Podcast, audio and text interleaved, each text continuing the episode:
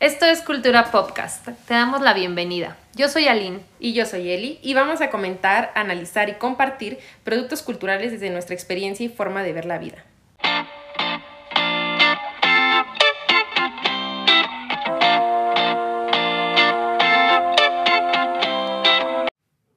Te damos la bienvenida al tercer capítulo de Cultura Podcast. En esta ocasión queremos hablar de la feminidad en el mundo mágico de Harry Potter. Y cómo este se desempeña dentro de este gran universo creado por J.K. Rowling. Em, quisimos hablar un poco eh, del papel que juegan estas mujeres, tanto dentro de la comunidad mágica, como sus roles de género, vamos a decirlo. Vamos a hablar de la maternidad, de personajes que em, pues su principal atributo es ser madres y cómo esta condición marca las acciones que tienen dentro de la historia y también un poco su historia de vida. También eh, cómo se desempeñan las mujeres dentro de esta comunidad mágica y los puestos que tienen dentro de la misma y también un poco de eh, la poción del amor. Sí, eh, pues la construcción del amor, cómo se relacionan también eh, los personajes de forma romántica y la posibilidad que tienen estas brujas de generar una poción del amor. Y también los brujos, pero justo el punto es que la utilizan las brujas. Sí, no, nunca vimos que un hombre la, la utilizara.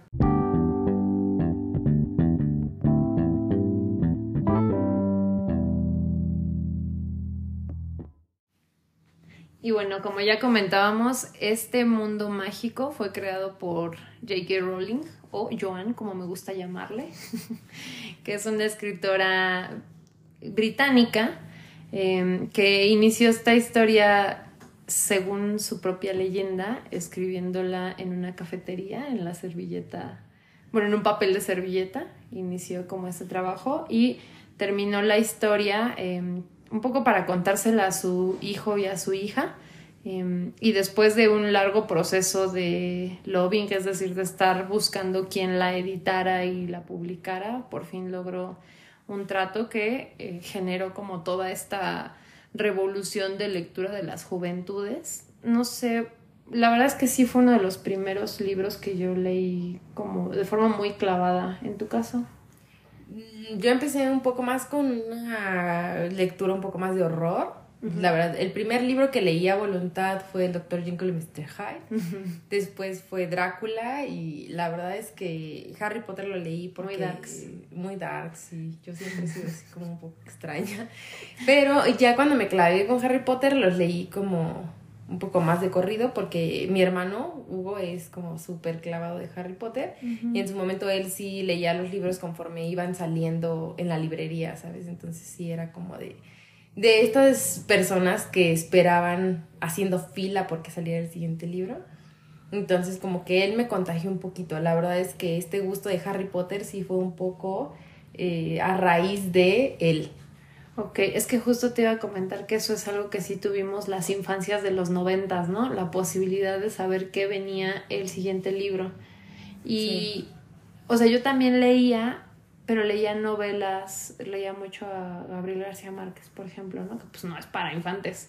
Este. Cero. Y que aparte no van seriados. O sea, ni siquiera sus propios cuentos van seriados, ¿no? Entonces creo que eso también era algo que tenía Harry Potter, que podías que te daba esta, esta expectativa, ¿no? Sí, y pues la idea como de que había, iba a haber un final eventualmente, ¿no? Que no estaba en ese libro, que eran como finales que se iban conectando. Entonces la verdad es que pues fue un gran negocio para Joan, sabemos que sigue, que sigue explotándolo, que es muy rica gracias a eso. Y la verdad es que yo en lo personal le sigo consumiendo muchas cosas. no, sin duda yo también. Eso que, que ahora sacan, ¿no? Que la vajilla de Harry Potter, este, la tetera de Harry Potter. Tan simple como el mundo de Harry Potter, o sea, la expectativa que causa de conocer, de vivirlo cuando estás ahí, esa sensación, ¿no? Sí. Sí, es, la verdad es que es una gran historia que sí conectó muchísimo conmigo y que le tengo un gran aprecio, aunque a la distancia eh, sabemos que se ha vuelto una figura sumamente polémica, la, la Joan.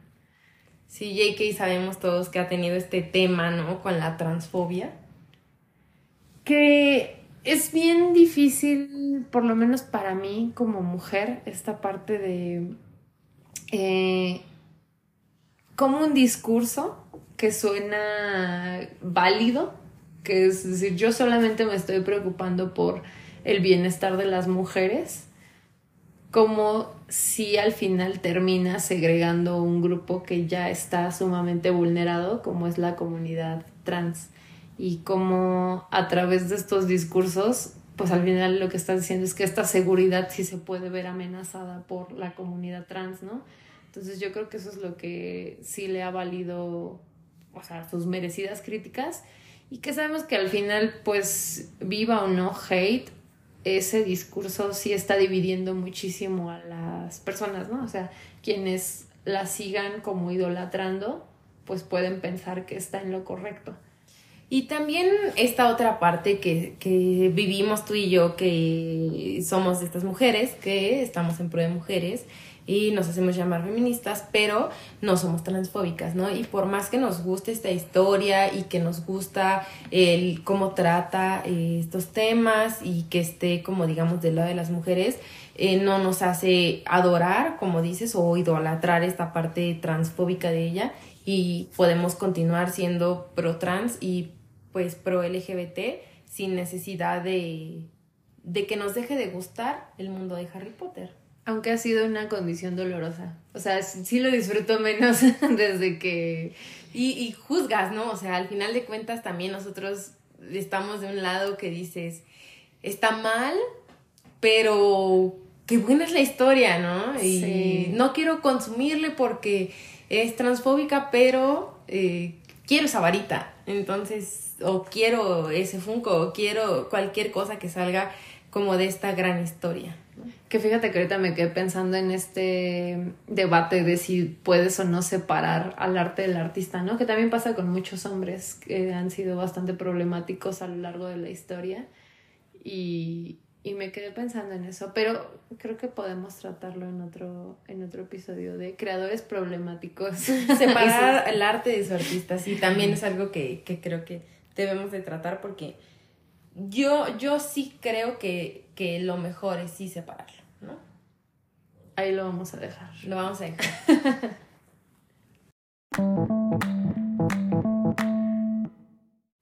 Entonces vamos a comenzar con todas estas mujeres que hacen o forman parte de este universo.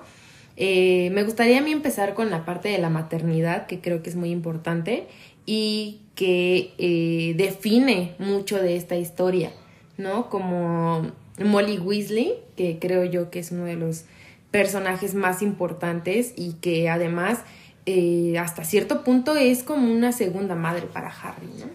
Sí, de hecho es como esta mamá que a muchas nos gustaría tener porque siempre fue bien chida con Ginny, creo creo que la, trataba de forma muy justa. Este, y digo, tenía la otra bola de este, rebeldes, desobedientes, que ahorita me quedé pensando qué tan parecida podía ser su historia con la de esta, la mamá de Malcolm, Lois. Lois. Este, pero bueno. Lois sí es puros hombres, ¿no? Sí, y aparte creo que Arthur, el esposo de Molly, era mejor compañero. Es que Hal de plano no hacía nada por ayudarle, ¿no? Siento. Ajá, y Arthur, bueno, finalmente, o sea, justo se separan muchísimo las, las tareas, ¿no? O sea, Molly es 100% la encargada de, del hogar, de la madriguera y de todas las tareas domésticas que, que eso requiere, más las tareas de crianza y cuidado. Y pues Arthur se la pasa trabajando porque pues siempre te dejan muy en claro que es una familia con poco um, ingreso económico, ¿no? O que siempre se las ve como muy justas en términos monetarios. Entonces, pues mira, al final creo que se separaron bastante tradicionalmente los roles, pero los dos le echan ganas, ¿no? Y justo este rol no se refleja en Ginny. O sea, yo, por ejemplo, siempre me identifiqué mucho con Ginny Weasley. Creo que, de hecho, es como de mis personajes favoritos. Porque justo rodeada de hombres todo el tiempo, ¿no? En nichos como el Quidditch, que para el mundo de Harry Potter es un nicho deportivo muy, muy, muy marcado por los hombres. sí. Y ella es como de fan del único equipo conformado únicamente por mu- mujeres, que son los Holy Harpies, ¿no? Sí. Y, y justo, o sea, esta, esta lucha que tiene Ginny, a pesar de como haber crecido en un hogar súper normal y como con los estándares Tradicionales. tradicionales, pero ella buscando este cambio sin necesidad como de pelear, pelearse con su mamá, con sus hermanos, ni hacer como menos a nadie. Sí, que aparte, eh, bueno, es algo que ya no se ve en las películas, pero en esta cosa que crearon que se llamaba Pottermore, que ahora es el Wizarding World, eh, Joan iba subiendo como extractos de los personajes, eh, como un poco la biografía de, de algunos personajes que a lo mejor no pudo profundizar tanto en el libro, y justo menciona que Ginny se termina dedicando al periodismo deportivo y es corresponsal de Quidditch, que también es como una profesión muy bonita, me pareció, y también fue madre, ya, bueno, eso sí se ve en las películas, ¿no? Que, que termina siendo madre, pero era una madre que trabajaba, ¿no? Y que al parecer sí se repartían diferente también ya eh, las tareas en el hogar eh, que formaron Harry. Y, y Ginny, sí, entonces es un gran personaje. Y me quedé pensando en esta parte de cuando empieza a salir con chicos, que te acuerdas que sus hermanos la empiezan a molestar como de que, ¿por qué sales con tantos? Porque pues es, es muy guapa, ¿no? Es lo que también señalan, bueno, que es como muy atractiva.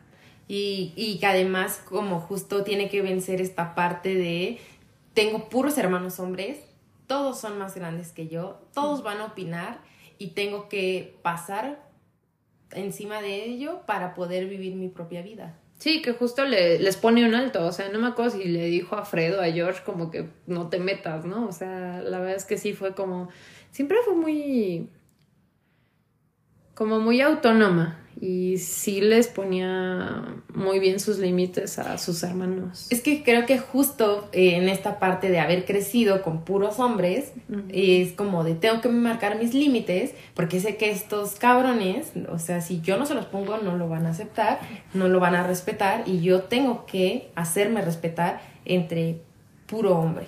Sí, entonces eh, es bonita esa, tanto la relación como la forma en la que Molly influyó en Ginny y, y su personaje, ¿no? Sí, eh, otra madre que creo yo, bueno, dos madres que a mí, desde mi punto de vista, se asemejan mucho, son la mismísima Lily Potter, que es la mamá de Harry, y eh, Ninfadora Tonks, ¿no?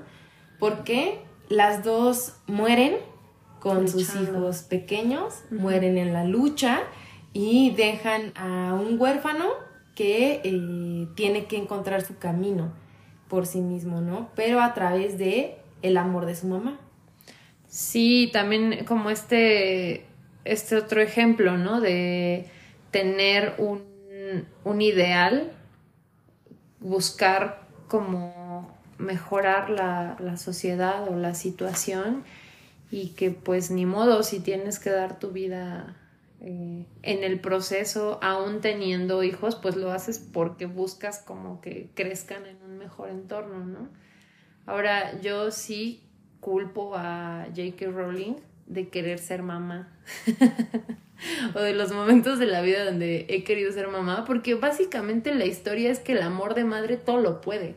Pues te protege, ¿no? O sea, porque Pero- bueno, vamos a explicar esto dentro del podcast para aquellos que no lo sepan o que a lo mejor lo dan como por sobreentendido en las películas, pero no se expresa tácitamente, que es que eh, Lily Potter al sacrificarse enfrente de Lord Voldemort para Voldemort para eh, proteger a Harry Potter, en el momento en el que ella se sacrifica enfrente de Lord Voldemort, eso hace un hechizo de amor en el cual lo protege y por esto Voldemort cuando hace la Avada Kedavra no puede tocar a Harry Potter y se le rebota el hechizo y le cae al mismo, que no puede morir a través de los horrocruxes, pero salva a Harry porque es un hechizo de amor tan poderoso que hace que ni siquiera pueda tocarlo. O sea, no solamente no puede lanzarle hechizos porque le rebotan, no puede tocar físicamente a Harry Potter.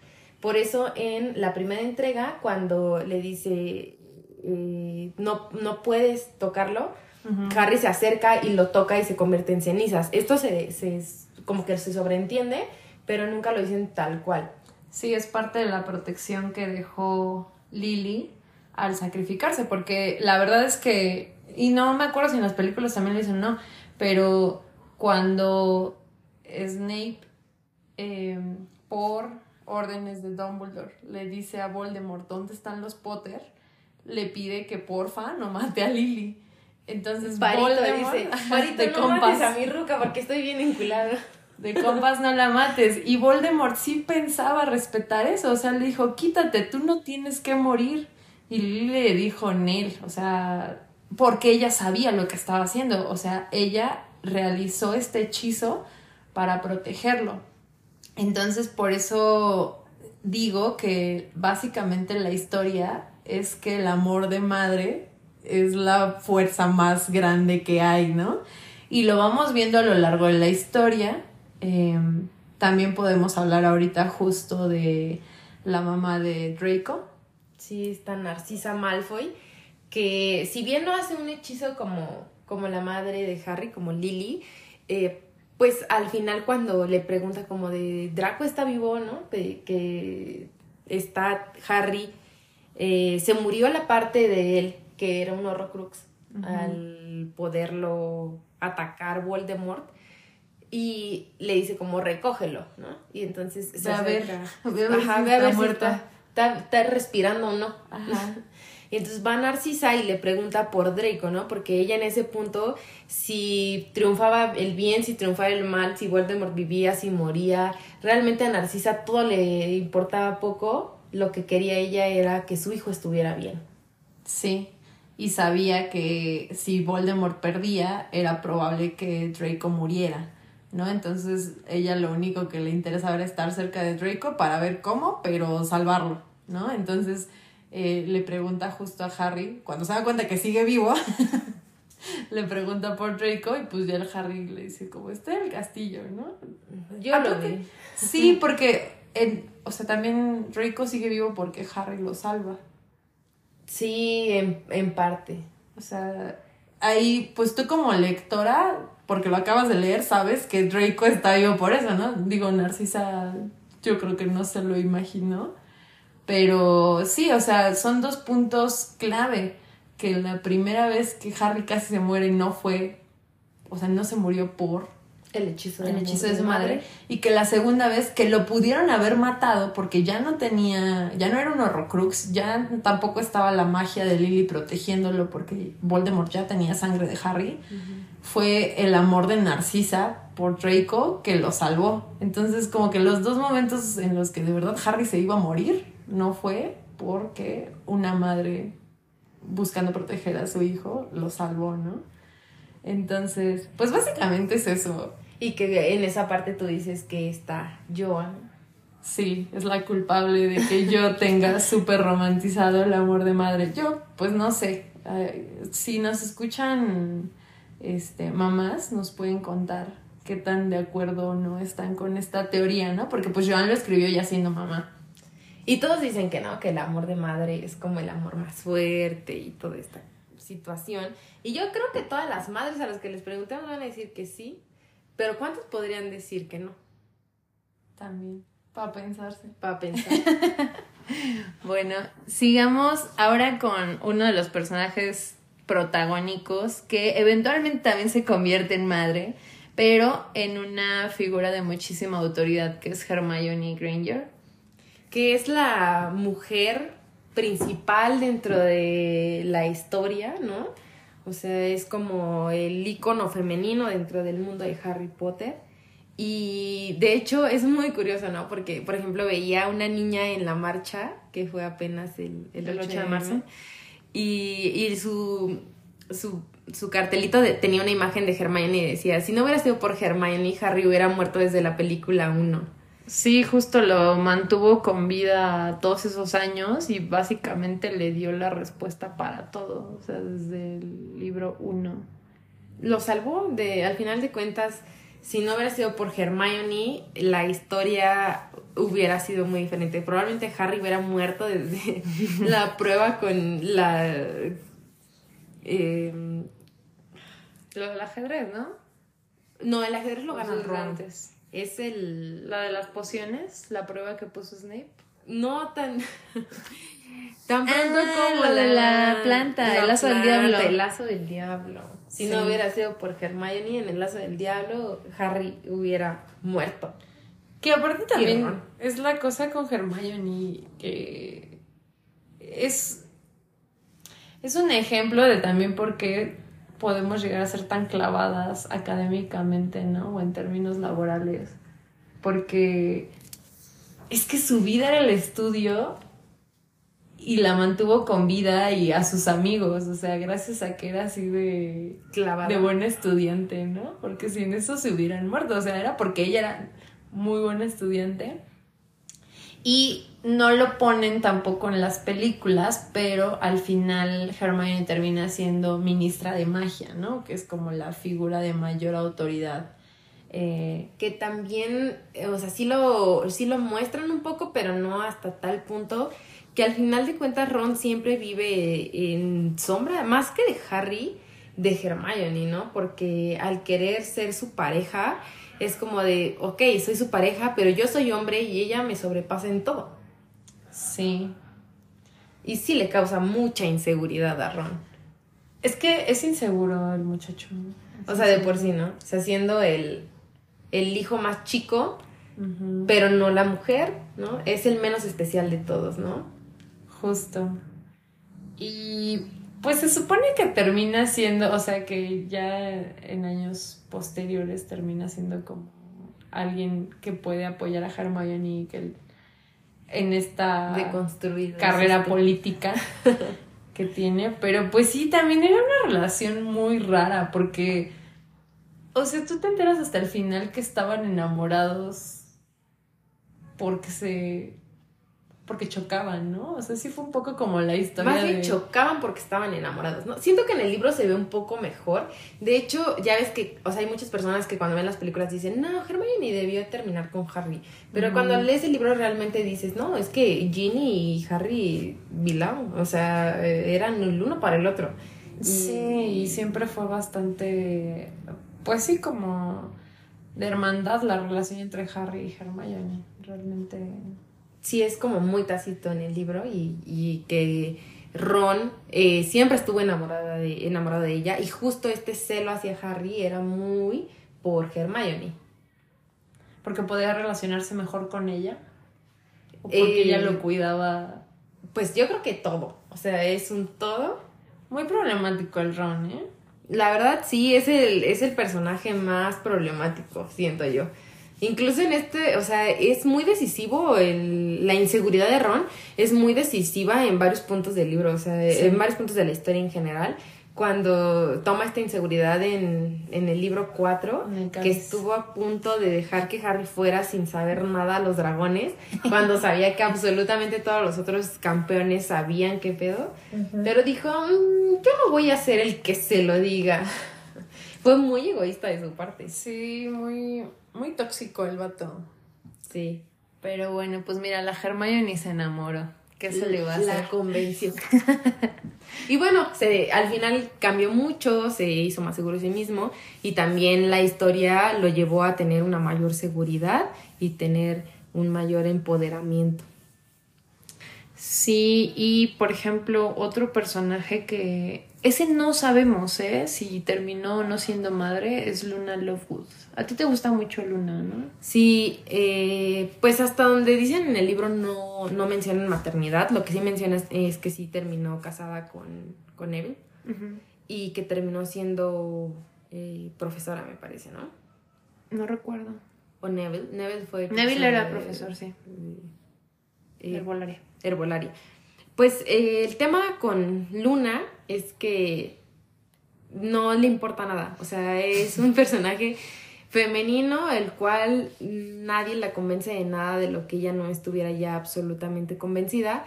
Sin embargo, eh, su amistad y el poder de la amistad que ella tiene es lo que hace que resalte y además que mantenga una unión eh, del, del, grupo y del equipo que conforma Harry cuando necesitan que, que vayan a, a, batallar, ¿no? Que es en esta batalla en el Ministerio de Magia. Sí, era como muy como muy empática, ¿no? Muy amorosa. Es que justo es, es muy chistoso, por eso es de mis personajes favoritos, porque es un poco autista, un poco que nada le importa, pero a la vez le importan mucho sus personas, sus amigos. Como en, en, esta parte cuando Harry visita su casa en el libro 7, ¿no? Porque la revista de su papá es la única que continuaba diciendo la verdad. Y cuando sube al cuarto de Luna, este, este, es un dato que no aparece en las películas, pero sube Harry al cuarto de Luna para buscarla porque se da cuenta de que se la está negando.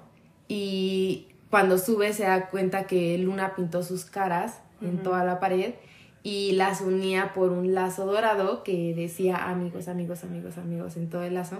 Entonces, realmente ahí pues te demuestran que Luna realmente valoraba demasiado a sus amigos a pesar de que nunca se mostró tan efusiva o tan emocionalmente ligada a ninguno de ellos. Pero sí estaba siempre como para apoyarles, ¿no? O sea, me acuerdo que también ayudó mucho justo a Ginny y a Hermione cuando tuvieron broncas. Ginny con Harry y, y Hermione, y Hermione con Ron. Sí, muy linda. Es un gran personaje, la verdad. Sin duda es de los mejores personajes. Porque está dentro del espectro. Esta, es que cualquier personaje con el que yo me sienta identificada lo va a hacer personaje. Y también eh, otro tema que yo quería tomar eh, y tocar es el tema de la posición de las mujeres dentro de la comunidad mágica. Porque realmente, o sea, antes de justo toda esta batalla que desencadena Harry Potter dentro del el mundo y esta batalla con Lord Voldemort, no había mujeres como en gran posición dentro de la comunidad. O sea, no había habido una, una este, ministra de magia. Minerva McGonagall era subdirectora, pero no había habido una directora dentro de Hogwarts. Eh, profesoras había muchos menos de los que había dentro de, o sea, en, en profesores, profesoras, había muchos más profesores que profesoras. Y las profesoras que había eran como muy chiquitas a, excepción de Minerva, que era la subdirectora. Eh, por ejemplo, estaba eh, esta eh, otra profesora Civil Trioni, que realmente lo único que estaba haciendo dentro de Hogwarts era ser protegida. El ridículo. Sí, o sea, era como de, pues la tengo aquí para que no la maten. Sí. Pero, ¿qué tanto le aporta a los estudiantes, no? Sí, era mala, era mala profesora, la verdad. Era mala adivinando y era es que en sí el tema no es que no era mal adivinando, sino que o sea, cuando adivinaba el futuro era muy crucial, ¿no? Pero estás de acuerdo muy poco. que era el espíritu de su abuela que la poseía. Yo esa es la teoría que tengo. Es que justo nunca lo explican. o sea, solamente como muchas otras cosas lo dejan como a la imaginación. Porque si no recuerdan, Sibyl Trelawney, la profesora de adivinación, tuvo dos profecías muy importantes en la historia. La primera, que es la que dice, se la dijo a Dumbledore en su entrevista de trabajo, que... Muy extraño además. que ella es la que da la profecía de que iban a ser el hijo de un matrimonio que ya había retado dos veces a Voldemort y que entonces él era el que iba a destruirlo, ¿no? Y que, que era el elegido. Exacto, que esta profecía se podía referir o a Neville Longbottom o a Harry Potter. Esa fue la primera. Y justo. Que además ya ves que dicen que el elegido era Harry. Ajá. Pero que pudo ser Neville. También está esta teoría dentro del mundo de la internet. Que, que Neville pudo ser. Porque él destruyó a Nagini. Y si nadie hubiera destruido a Nagini, que era el último Horrocrux, realmente no se hubiera podido vencer a Lord Voldemort. Así es. Sí, al final los dos fueron importantes y los dos cumplieron la profecía. Exacto, solamente que pues Voldemort decidió matar directamente a los papás de Harry, ¿no? O sea, porque de hecho, final- por eso dicen que, que Voldemort eligió al elegido, valga la redundancia, porque él eh, decidió que cuál de estos dos niños iba a ser el que lo destruyera en un futuro y que tenía que matar. Sí, porque se sintió más identificado con la historia de Harry, que era un niño mestizo, ¿no? Que de Neville, que era uno De sangre de pura. sangre pura, por decirlo. Por decirlo forma. así. Y además, eh, también como dato curioso, para aquellos que solamente han visto las películas y no han leído los libros, Neville también perdió a sus padres, él vivía con su abuela, eh, porque sus padres fueron torturados por Bellatrix Lestrange, que es otra de las brujas como más importantes dentro de la historia. Y eh, Bellatrix los torturó a tal grado que los volvió locos. Entonces ellos vivían en un sanatorio y él solamente los podía ver ciertas ocasiones. Sí, pero es súper triste porque no lo reconocían, ¿no?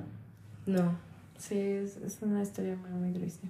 Es mucho más triste que la de Harry Potter, a mi punto de ver las cosas, porque pues que tus padres estén muertos o que los puedas ver y estén vivos, pero no te reconozcan porque los torturaron hasta la locura. Sí, y al final eso fue lo que, digamos, empoderó a Neville, ¿no? O sea, como decir, ya basta, o sea, ya perdí demasiado y pues tengo que hacer algo, ¿no? Entonces también por eso se atrevió a, a matar a Nagini. Pero bueno, la otra profecía de Civil, eh, la buena, fue la que sale en la película 3, que es cuando eh, prevé que Peter Pettigrew se va a reunir con Voldemort, ¿no? Y que le va a permitir volver. Entonces, esas fueron las dos veces que se rifó, pero que según yo fue porque la poseyó su abuela. Pero nunca lo sabremos. Así es. Le podemos preguntar a nuestra amiga Joan. Escríbanle, mándenle tweets. Em, Bueno, también eh, hablando justo de esta parte de las malas del cuento y de eh, aquellas que son eh, villanas dentro del mundo de Harry Potter y son eh, personajes femeninos, eh, como se, bi- bien se dijo, está Bellatrix Lestrange y eh, también hay un par de, bueno, más bien yo solamente ubico dentro de los mortífagos principales que de hecho llama Voldemort cuando renace a través de Peter Pettigrew solamente de hecho Narcisa no es no se aparece ahí de la única mujer que yo ubico dentro del grupo principal de los mortífagos es em, Bellatrix. no bueno según yo no sé si Bellatrix está en, en esa en esa llamada Es que está en Azkaban, no podía llegar. según yo no según yo la única es Alecto Carroll Ujú. ¿no? Que no se menciona dentro de las películas, creo que aparece como de pasada, Sí, justo en la En batalla, la batalla de Hogwarts. de Hogwarts, que es en, en la película 6, que es la peor de todas además, porque es la menos apegada y la que le inventaron más. No, la 7 parte 2. Alecto aparece en la 7 parte 2. Sí, o tú dices cuando invaden. Ajá, cuando invaden Ah, Hogwarts, sí. que hasta queman la cabaña de Hagrid, que no pasa, que también queman la madriguera, que tampoco pasa en Sí. los libros. Eh, porque en esa batalla dentro de Hogwarts, que es cuando matan a Dumbledore, está Alecto. Qué buena. Sí, de hecho, cuando están convenciendo a Draco de que lance el hechizo, Alecto es uno de los que lo está invitando a. Sí. Y es la única realmente mortífaga mujer que yo identifico, además de Bellatrix, que, que está dentro del grupo de confianza de Voldemort. Y que lo hace por convicción, ¿no? Porque, o sea, eso es lo que tienen Alecto y Bellatrix, que neta así lo creen. Es... Creen en él y en su forma de ver la vida y en su filosofía. Y siento que Narcisa era más como por lo que le tocaba, dado su origen sanguíneo. Porque ¿no? justo otro dato que, que podemos darles, que no Ah, está dentro de las películas, es que son tres hermanas. Narcisa Malfoy, Bellatrix Lestrange y la mamá de Ninfadora Tonks, que es Andrómeda Tonks.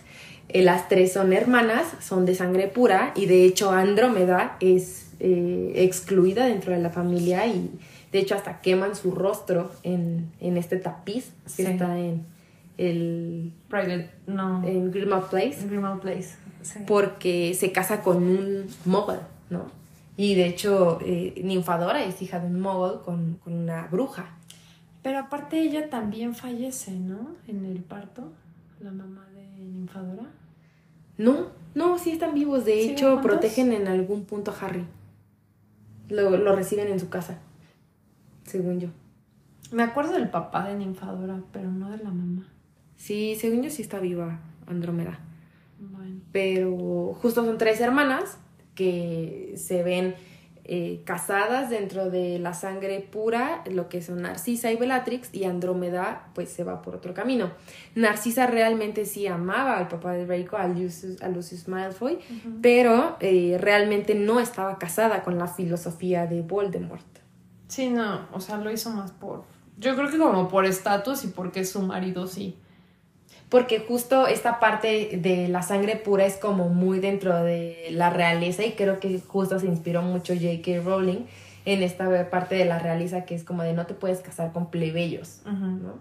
Entonces Narcisa se casó como, o sea, bueno, mucho... De hecho, Bellatrix sí en algún punto dicen que ella amaba más a Voldemort que a su propio esposo, ¿no? Y que ella se casó por ser sangre pura y por continuar como con esta parte, pero ella, el amor de su vida era Lord Voldemort, a pesar de que él era mestizo, Para pensarse... para pensar.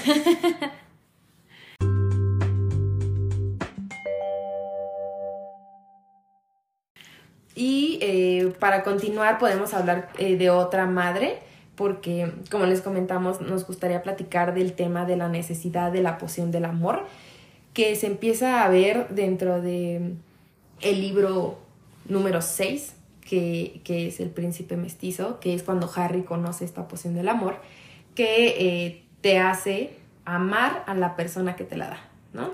Que la hace. Sí, es como una obsesión, ¿no? Y justo Miriop, que tampoco se menciona dentro de, de las películas, que es la mamá de Lord Voldemort, que es la mamá de Tom Riddle, hijo, eh, que hace esta poción del amor, porque justo en esta parte de vivir dentro de una realeza de sangre pura, mágica, eh, su familia había, se había casado entre puros familiares para continuar con la sangre pura de Slytherin, porque eran descendientes de él. Entonces degeneran la raza a tal punto que parecen, tal cual lo mencionan en el libro, simios. Em, Sí, se presentan como un retraso, ¿no? O sea, también el papá de... y el hermano de Mero ya eran como súper salvajes, ¿no? sí, de hecho el hermano lo que le dice es como de, güey, tú y yo nos vamos a casar y no tienes otra opción. Pero vivía en un pueblito. Muy este, cerquita. convenientemente a la cerca vuelta. de una familia que eran los Riddle y que pues era una familia rica eh, de muggles y se súper crochea con el hijo que dicen que era Tom muy guapo aparte, ¿no? Muy guapo. Tom Riddle padre. Exacto. Y entonces, pues ella, al saberse bruja, se le hizo fácil hacer una poción del amor. Y pues sí terminó con él, pero... A través de esta poción.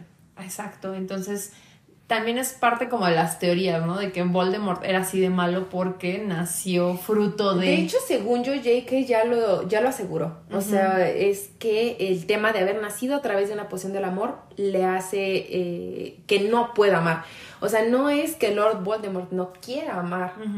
Simplemente no es capaz de amar porque nació a través de la poción del amor. Así es. Entonces, por eso es malo de Malolandia. y es incapaz de amar. O sea, él aunque, en teoría, aunque quiera amar, aunque pueda generar un vínculo con una persona, no tiene la capacidad de amar. Y pues al final también fruto de este desamor, porque el problema fue que Merop creyó que ya después de tener un bebé y de haber estado ciertos meses con, Con Tom, Tom Riddle, papá. Este, igual y ya se enamoraba, ¿no? Entonces le hace fácil dejarle de dar la poción. Esta parte de si ya me embaracé, se quedó conmigo. Y pues cuál, ¿no? O sea, obviamente él al entrar en conciencia se da cuenta de la situación en la que está y pues la abandona. Entonces también ella, ella estaba embarazada, de hecho, cuando esto pasa, ¿no? Entonces... Justo por esto se la deja de dar, porque se da cuenta de que está embarazada y piensa que al él darse cuenta de que está embarazada, aunque le dejara dar la poción de amor, se iba a quedar con ella. y pues no, entonces ella termina dando a luz en este como convento, ¿no? Y ahí es donde fallece y lo último que puede pedir es que le pongan el nombre de su papá, que era Tom, y Marvolo de su abuelo, ¿no? Riddle. Entonces, Porque Marvolo era el, el, papá de, Mirror. Ajá. Y pues es una historia bastante triste, la verdad es que nadie la quiso, o sea, no la quería su hermano, no la quería su papá. Pues el güey con el que estuvo tampoco la quiso. Y luego, o sea, y luego su hijo tampoco la quería, ¿no? O sea, como que la despreció por haber muerto. Porque justo muchos años Voldemort creyó que era como 100%, digamos, sangre sucia porque, o que su papá era el mago, porque si su mamá hubiera sido bruja no se hubiera muerto, ¿no? O sea, porque en la lógica de Voldemort, al ser bruja, una mujer no puede morir al dar a luz. Porque el poder de la magia te puede resolver muchos problemas. Pero justo volvemos a esta parte en la que J.K. le da como todo el poder al amor y el amor así como te puede dar vida, te puede causar la muerte a pesar de que seas una bruja. Te salva de todo menos de la depresión. Del desamor. Así es. Y además, como comentábamos al principio del capítulo, las pociones del amor, de hecho, eh, cuando salen en la película que es en la tienda de, de los gemelos Weasley, eh, son las niñas, ¿no? Y todas las mujeres las que están ahí alrededor y, y están como de, ay, es poción del amor y la vamos a comprar y como que no le dan importancia de parte de los hombres y también Em, hay una chica, una mujer que le intenta dar poción de amor a Harry Potter y mediante unos chocolates que termina... se llama, no. Vanessa. Vanessa. Creo que sí, Vanessa. Sí, porque Penélope era la novia de Percy. Y entonces eh, le da estos bombones que termina comiéndose los ron, pero además como los dejaron mucho tiempo, se, potencializan y acaba al borde de la muerte. Estaban potentes. Estaban muy potentes, pero eh, justo, o sea, son las mujeres las que usan siempre la poción del amor. Si Miriam, si Vanessa, eh, o las mujeres que están alrededor de el stand en la, en la tienda de los hermanos Weasley, pero justo es como muy de J.K. Rowling decir como, a ah, la poción de amor es para las mujeres, o sea, los hombres no necesitan forzar a nadie a que los ame. Sí, que te acuerdas que hay un capítulo del libro en el que preparan la poción del amor.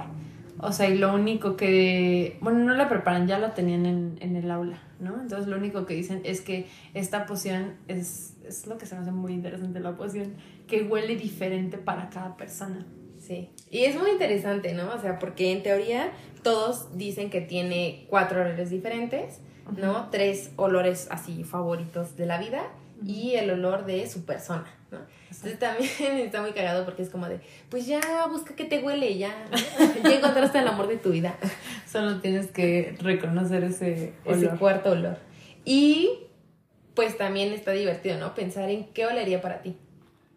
Sí. Porque aparte como cuatro, ¿no? O sea, cuatro es mucho, siento. pues eh, yo, o sea, siempre, bueno, siempre ñoña, nunca ñoña, ¿no? Yo ya pensé en mis olores. el papel. ¿No? A ver cuáles son tus olores.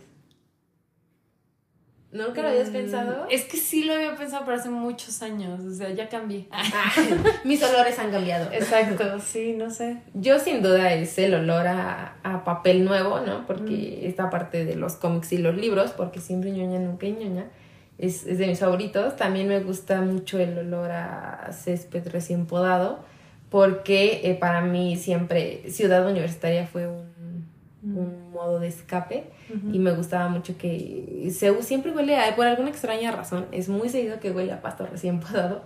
Entonces, ese es de mis otros olores. Y eh, bueno, el, tema de algo nuevo, eh, también los videojuegos o este olor que desprende cuando abres algo de plástico. nuevo, ya sean también juguetes de acción o videojuegos que, que huelen a plástico nuevo. Entonces, esos son como mis tres olores. Estaría súper interesante que nos dejen sus tres olores en los comentarios o también vamos a dejar una cajita en el Instagram para que nos lo pongan. Y vamos a ver si Pash en estos minutos logró descubrir sus tres olores. Yo diría que es a tierra mojada o como a piedra. Me gusta mucho el olor como a eso, como a roca. Eh, el otro sería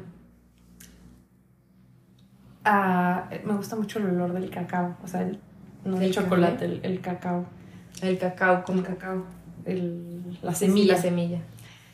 Y yo creo que también sería el olor como a revista, este, como de lo, lo plástico, lo, lo impreso. Esos tres, me parece. Pues como les dijimos, vamos a dejarle su cajita. Para que nos compartan sus tres olores. Y por último, vamos a mencionar eh, la parte femenina en otras razas. ¿no? Dentro del mundo de Harry Potter se sabe que hay, me- son, no solamente hay humanos, brujas y magos, también hay otras razas. Me estaba acordando, por ejemplo, la mamá de Hagrid, que era Justo. gigante. Era gigante.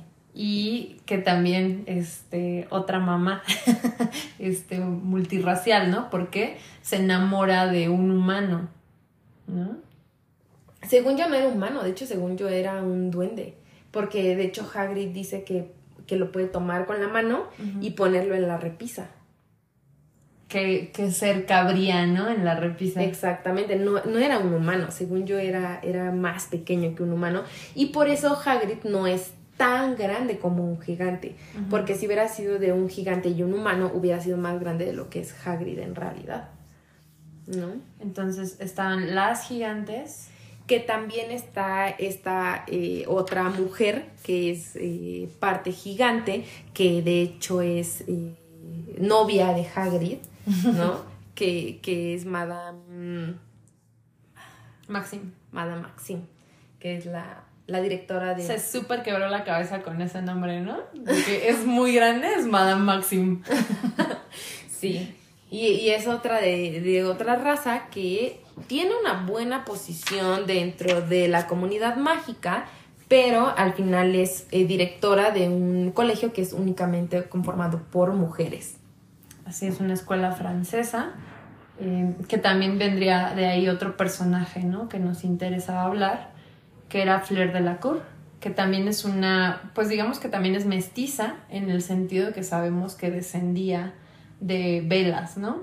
Que era esta especie mágica de mujeres sumamente, bueno, es que justo eran seres femeninos, muy bellos, muy atractivos, este, que prácticamente hipnotizaban a los hombres, un poco como estos atributos, exacto, que le dan a las sirenas, eran las velas, pero también se podían convertir como en demonios, ¿no? Entonces, Es que como las sirenas, ¿no? O sea, tienen este bello canto que te atrae a las profundidades y una vez que estás en ellas, ¿no? Te asesina.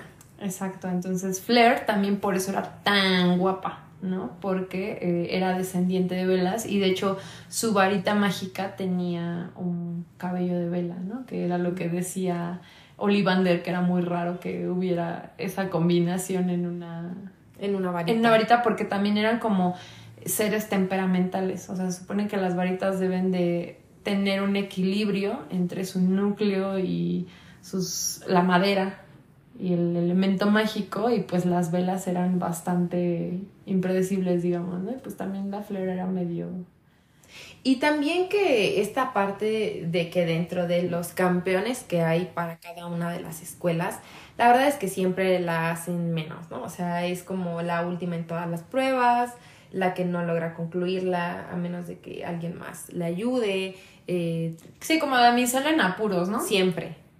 Entonces, eh, esta parte también es como muy, no feminista de JK, ¿no? Sí, sí, sí se pasó.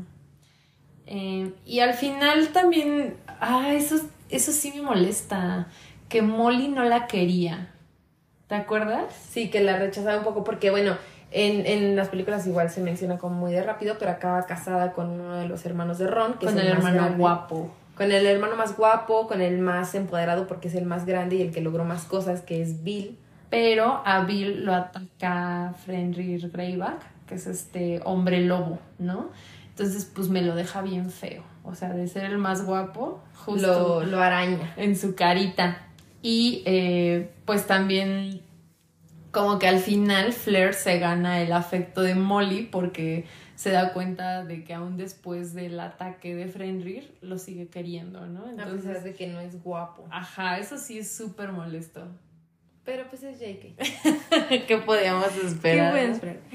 Y eh, otra de las eh, damas, bueno, personajes femeninos que hay en otras razas está Winky, que es la única elfo doméstico que, que es mencionada como un personaje femenino. Que de hecho tengo una amiga que tiene una perrita que le puso Winky y me pidió mandarle saludos. Entonces, saludos a mi amiga Adri que tiene a su perrita Winky. Pero que es este personaje femenino que, que es un un elfo doméstico que es mujer y además es alcohólica. Si, si no lo recuerdan, los elfos domésticos pues son una especie que aparentemente tiene la vocación de servir a los magos, ¿no? La verdad es que ahí también se deja un poco la crítica de qué tan verdadero es al existir un elfo como Dobby, que quería ser libre y disfrutaba de su libertad pero como raza se les inculca esta servidumbre y que es su motivo de existencia. Entonces Winky se vuelve alcohólica porque no pudo cumplir con su misión 100%, que fue cuidar de su ama, de su humana. Y de su humano, ¿no? Sí, porque Winky es eh, elfa de la familia Crouch, que es este señor como su Barty Crouch que es súper distinguido en el mundo de los magos, del Ministerio de Magia, y eh, tiene un hijo que es Barty Crouch Jr., que le sale mortífago, ¿no? Que, se le va por el lado equivocado. es un súper drama porque pues la mamá de, de Barty Crouch Jr. Em, termina sacrificándose porque su hijo es condenado a, a Azkaban de hecho, estaba, fue parte de quienes torturó a los Longbottom hasta la locura, ¿no?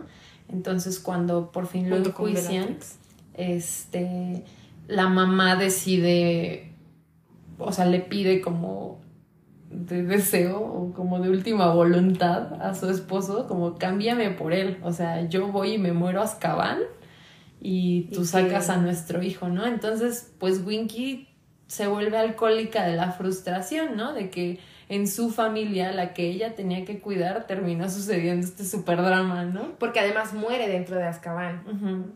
Y, y en Barty Crouch Jr., en cuanto sale y logra deshacerse de, del imperio, que es este hechizo que te mantiene bajo control de otro mago, eh, termina escapando y justo es quien ayuda a a este, con la gusano a traer de vuelta al mago oscuro, ¿no? Entonces, pues todo le sale mal a Winky. Sí, porque se queda sin, sin amo, sin familia y termina trabajando en Hogwarts, pero sí, nunca recuperó como el control de su vida, ¿no? Sí, no logró hacer lo que Dobby hizo, que fue como justo entender que su libertad le pertenecía y Winky nunca se quitó esta sombra de encima. Otra historia muy sad. Dentro de... Pues eh, con esto estaríamos concluyendo como todas las... Eh, todas las los puntos que queríamos tocar dentro de, del universo. No sé si tú quieras ah, platicar de alguna otra. Pues eh, en su momento le comentaba a Eli de esta parte de las fundadoras de Hogwarts. Bueno, que también estaríamos hablando de la parte de los fantasmas femeninos, ¿no? Sí, porque si bien recuerdan, Hogwarts fue fundado por dos hombres, que eran Salazar Slytherin y Gryffindor. Gryffindor. ¿Cómo se llamaba Gryffindor? ¿Quién sabe? Godric. Godric, Gryffindor. Por Helga, Helga Hufflepuff y, Rowena Ravenclaw. Y pues eran así como las casas son como son porque eran las personalidades de, de ellos. Ellos, ¿no? Entonces Rowena era súper inteligente. Y buscaba la sabiduría. Creo que eso es como un punto muy importante, que la buscaba más de lo que era inteligente. De lo que ya la tenía, ¿no? O sea, como que buscaba obtenerla. Como por ejemplo a través de la diadema. Este, pues el Godric bien valiente, el Salazar bien racista. y Helga el resto. Era muy buena persona, ¿no? Digámoslo. Eh, pero ya, o sea, en realidad como que nunca te dan más datos de, de ello, más que de Rowena Ravenclaw, que también se pone muy bueno el drama, porque tiene una hija que se siente acomplejada por no ser tan inteligente como su mamá, ¿no? Y le quiere robar la diadema porque en teoría este diadema te da la sabiduría. Entonces le roba la diadema y había un vato bien obsesionado con Rowena que es además el fantasma de Slytherin, o sea, el fantasma de la casa de Slytherin. Que era el varón sanguinario. Entonces, al final dicen cómo estuvo el drama. Sí, o sea, según, según lo que yo recuerdo, eh, le roba la diadema y se y huye y entonces eh, la mamá al bueno, la mamá bueno, Rowena, que se escapa a su hija, le dice como al varón sanguinario que por favor la vaya a buscar y entonces cuando ella se siente eh, asediada, se, se mata, ¿no? Y entonces el varón, para acompañarla, también se, suicida.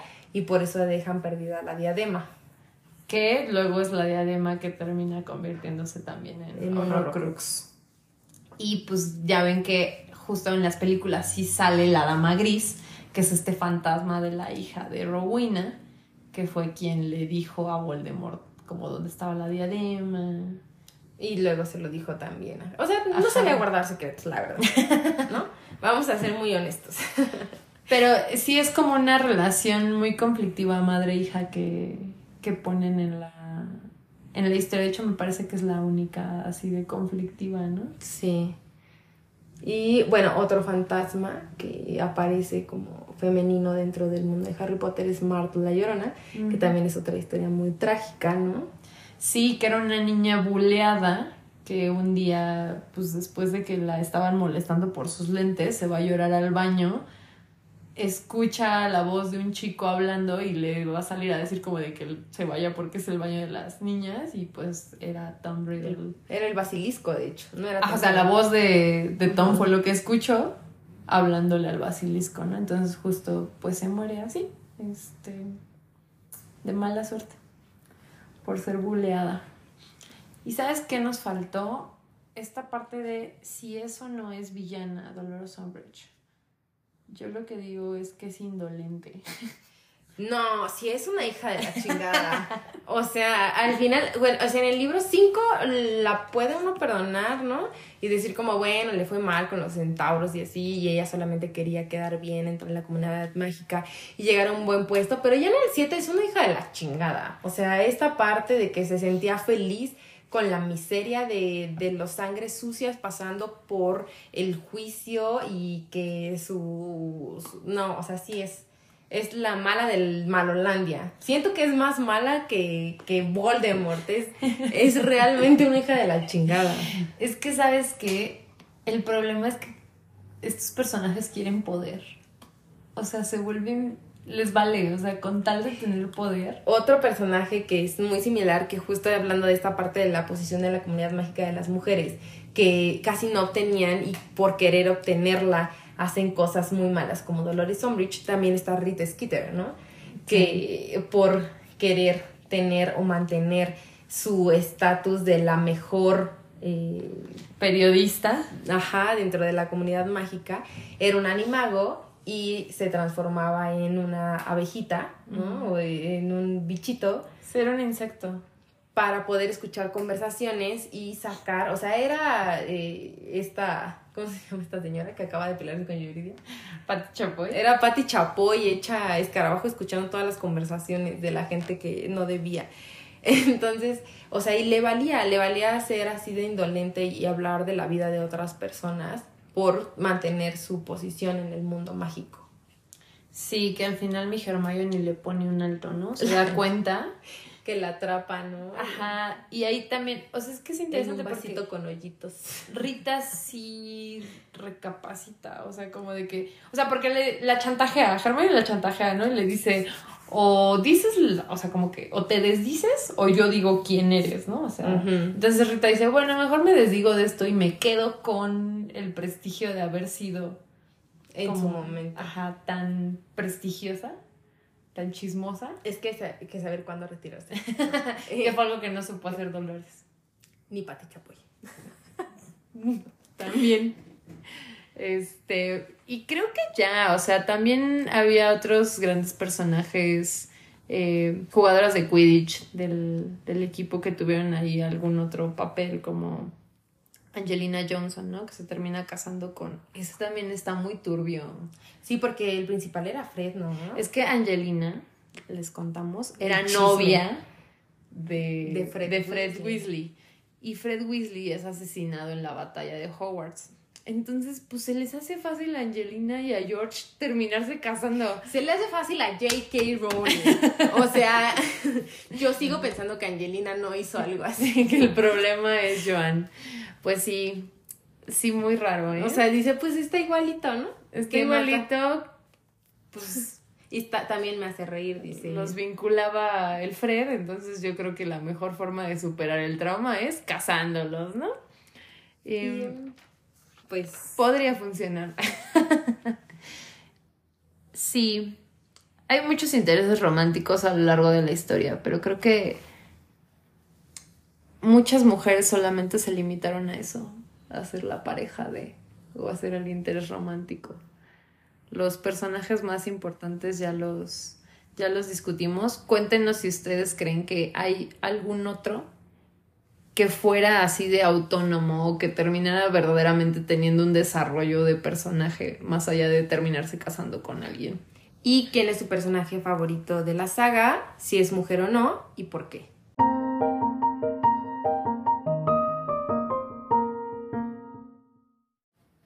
Pasamos a nuestra gustada sección para comentar. ¿Qué Y- quieres comentar?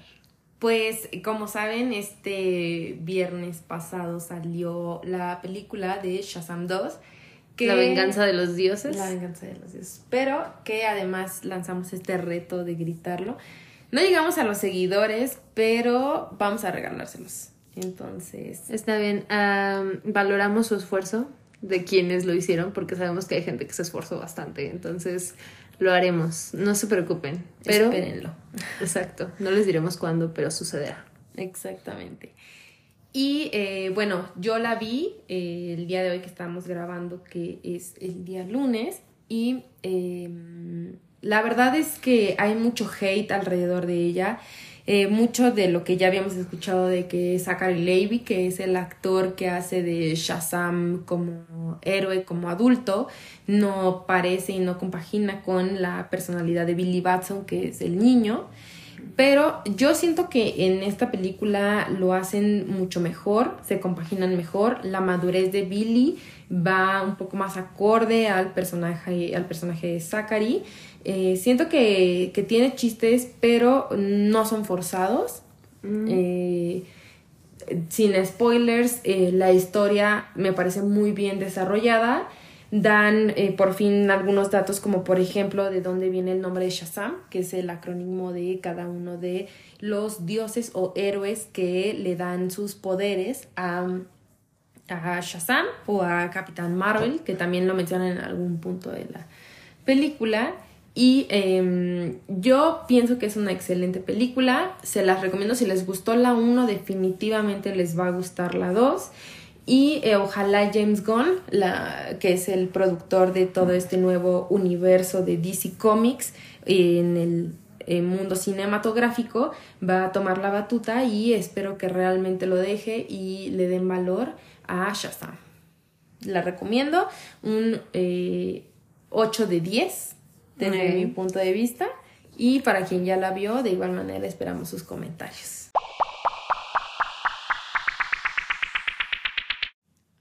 Con esto estaríamos cerrando el episodio 3. Cuéntanos qué les pareció. ¿De qué más les gustaría que habláramos? Sabemos que terminó también la serie de Last of Us, que eh, desde mi punto de vista también fue muy buena, pero nunca jugué el videojuego, entonces también en esa parte si tienen algún comentario. Y por otra parte, más adelante vamos a estar platicando de El Mandaloriano, que ahorita se estrenó una nueva temporada y que de igual manera al finalizar estaremos comentando que tanto la recomendamos. Porque recuerden que Star Wars es todo. Es un todo, claro que sí. Hasta luego. Bonito viernes. Bye.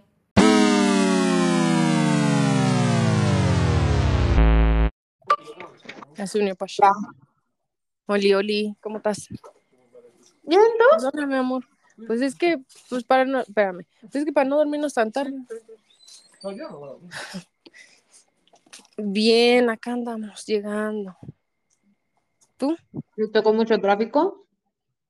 No, Mau salió súper tarde del gimnasio. Es que está en una situación en el trabajo en el que, como hay mucho tráfico en la mañana, pues no llega tan temprano y este, y pues sale tarde. Entonces, este, o sea, llega tarde y sale tarde, ¿sabes? Y hoy le tocó una rutina bien larga, este, como de hora y media. Entonces, pues vale, verga. Y entonces, como además no habíamos cenado, pues dije, no, pues mejor pasamos por unos tacos. Es más rápido. Y pues ya. Fue que se nos hizo súper tarde. Pero pues, o sea, pues ya, ya llegué. Este, ¿sí leíste los cómics? Pues leí algunos, obviamente no leí todo, eh, pero mm, me dejó un gran sabor de boca. Son muy buenos. O sea, las historias no están tan infantiles. No. Yo no, recordé así los primeros. Y bueno, ahorita lo comentamos, pero sí, eh, o sea, so- qué fuerte, qué fuerte toda la situación de Cornelia y el Caleb. Pero bueno. Este, ¿tú ya puedes grabar ahorita? Si puedes, me haces un Gatorade y lo subes. La perrita no ha cenado claramente. Ya. Ya estoy subiendo al estudio.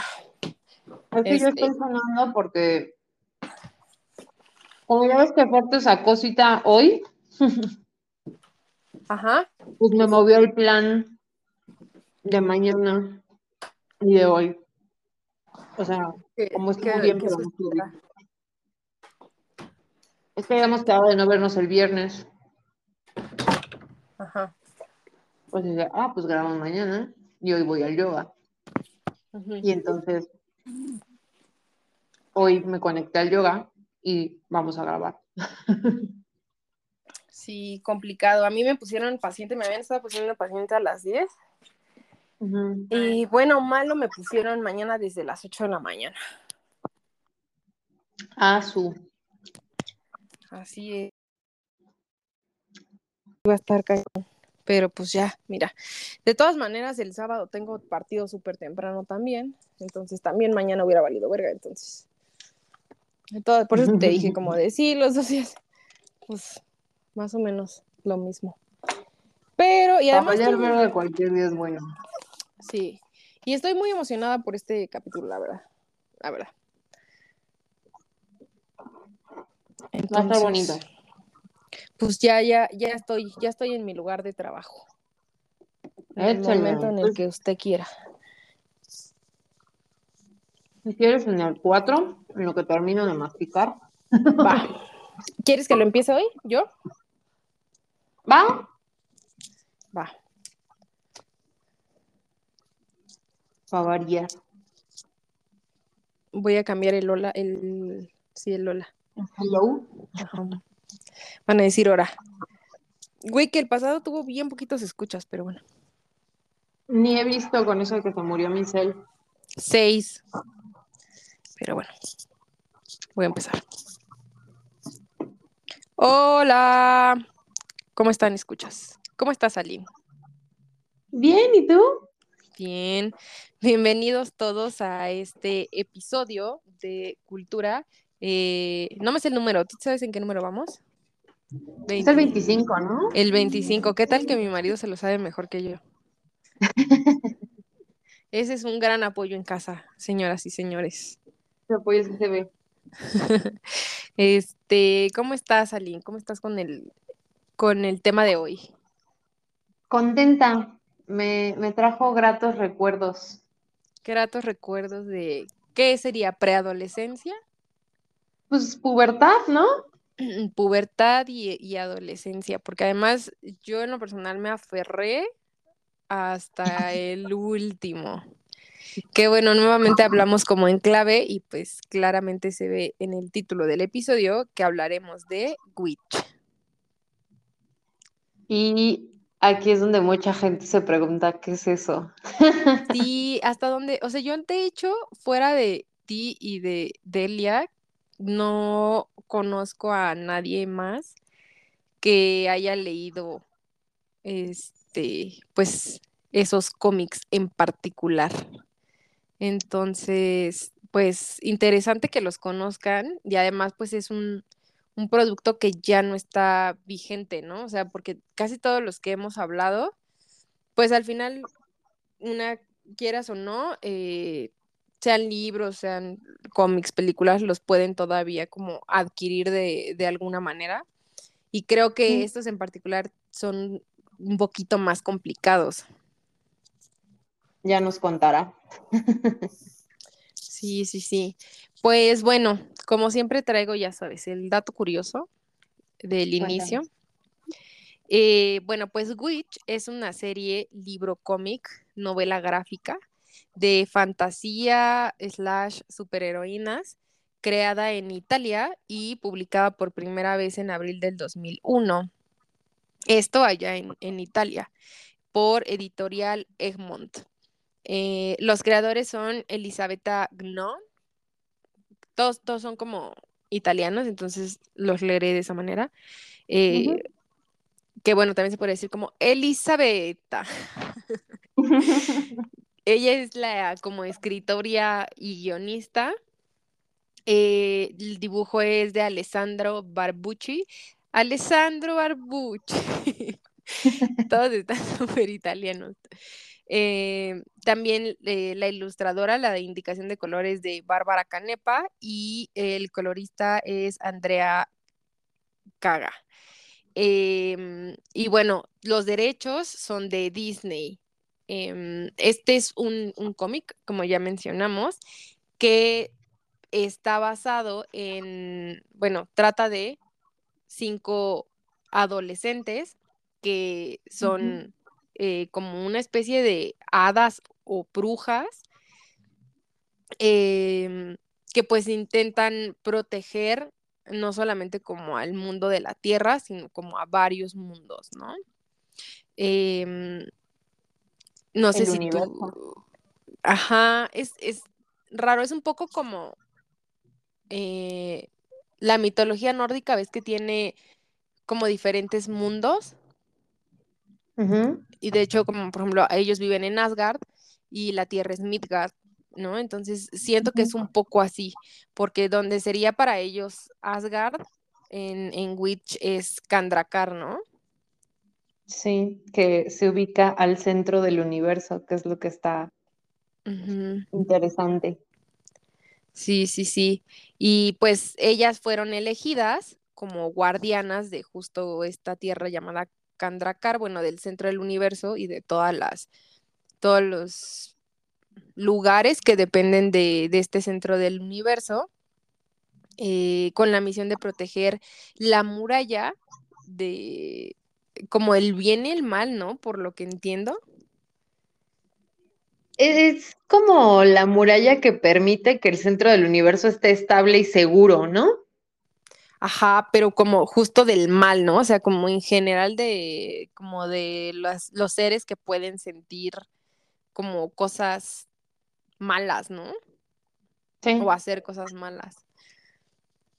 Y este, y bueno, para cumplir como este cometido, fueron dotadas de poderes mágicos basados en los cuatro elementos de la naturaleza, más un poder que las une, que es el corazón de Kandrakar, que tiene como la energía absoluta y la fuerza de la naturaleza, que se es asignado a como la líder de estas brujitas o haditas, ¿no?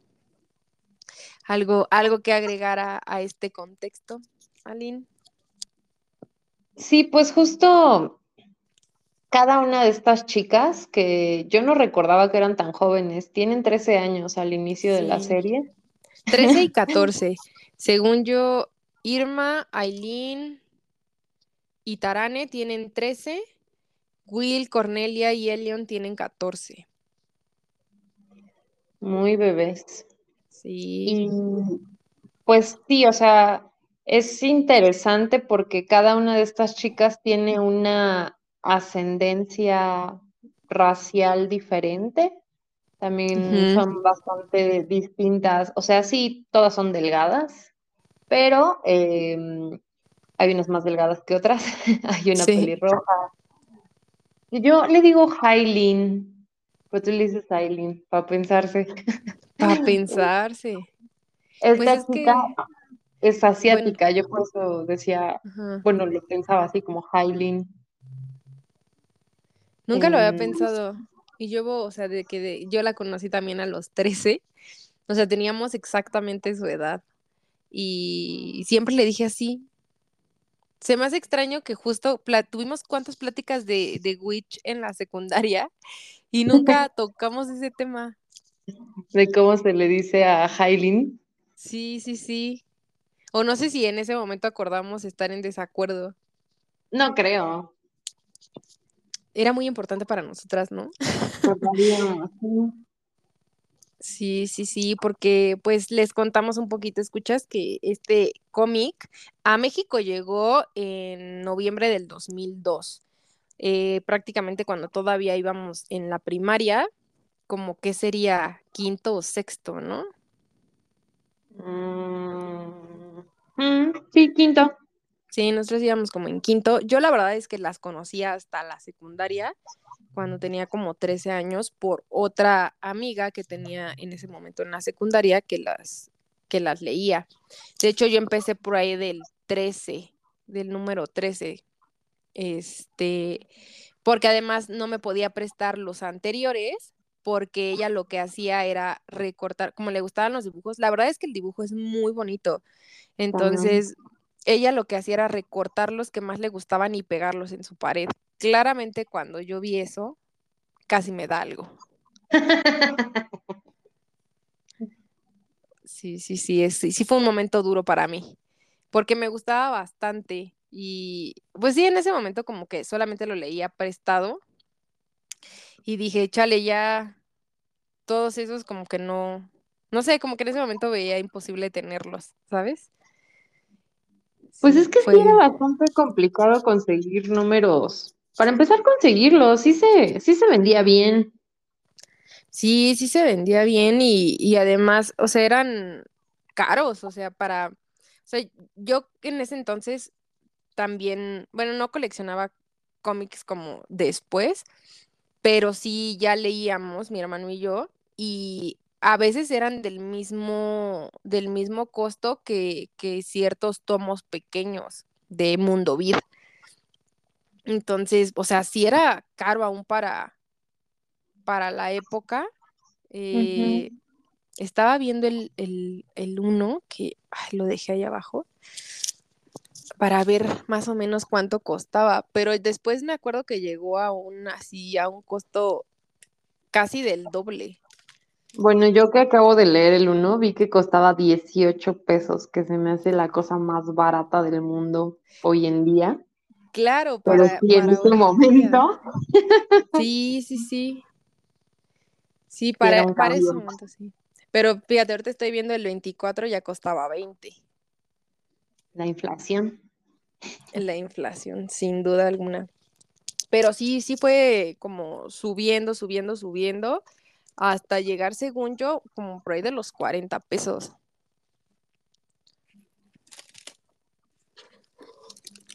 Y aparte salía mensual o quincenalmente. No, sí salía mensual. Yo lo empecé a leer por ahí del 18. O sea, tú ya tenías números que yo no.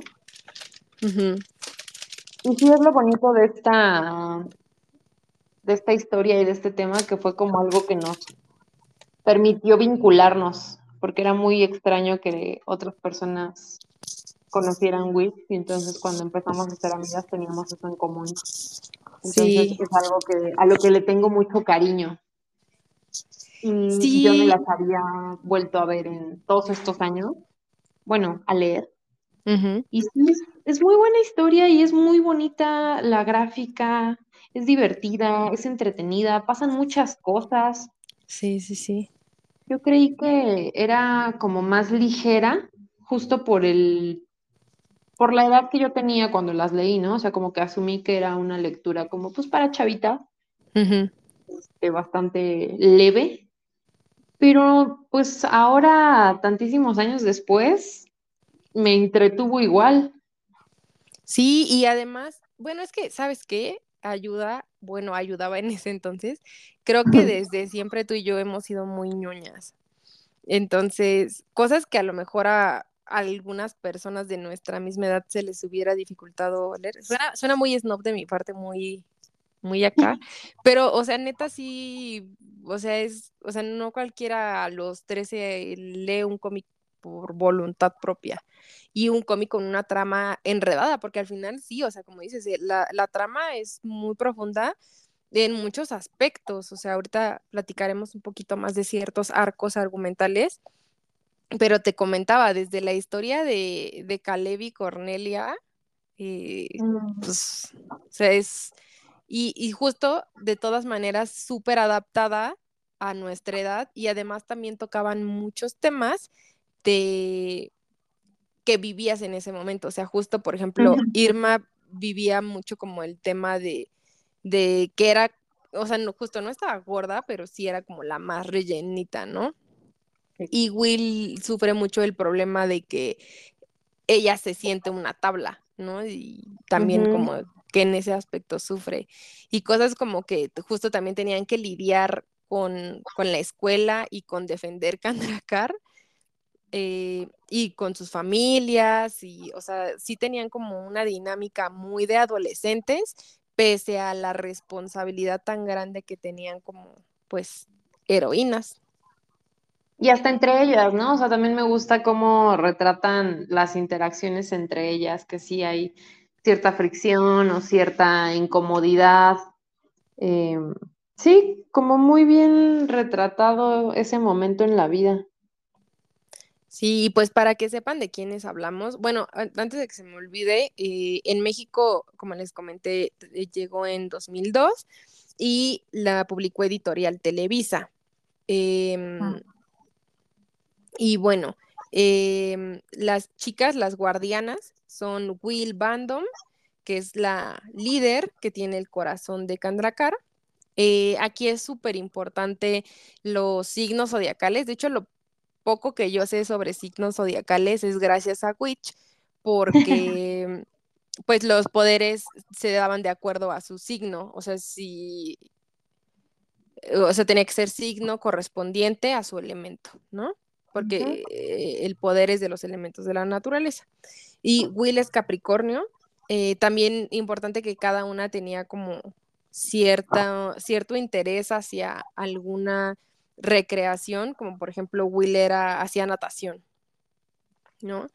Eh, Irma Lair, que es del elemento agua, ella tiene el poder del agua, es Pisces y ella, pues lo que le gusta es más como la música, ¿no? Como Carmila y como esta, este tipo de cosas. Tarane Cook, que ella es fuego, es Aries y lo que le gusta es la fotografía y la danza. Eh, Cornelia Hall, que ella es tierra, es, el- es del signo Tauro y lo que hace es patinaje sobre hielo.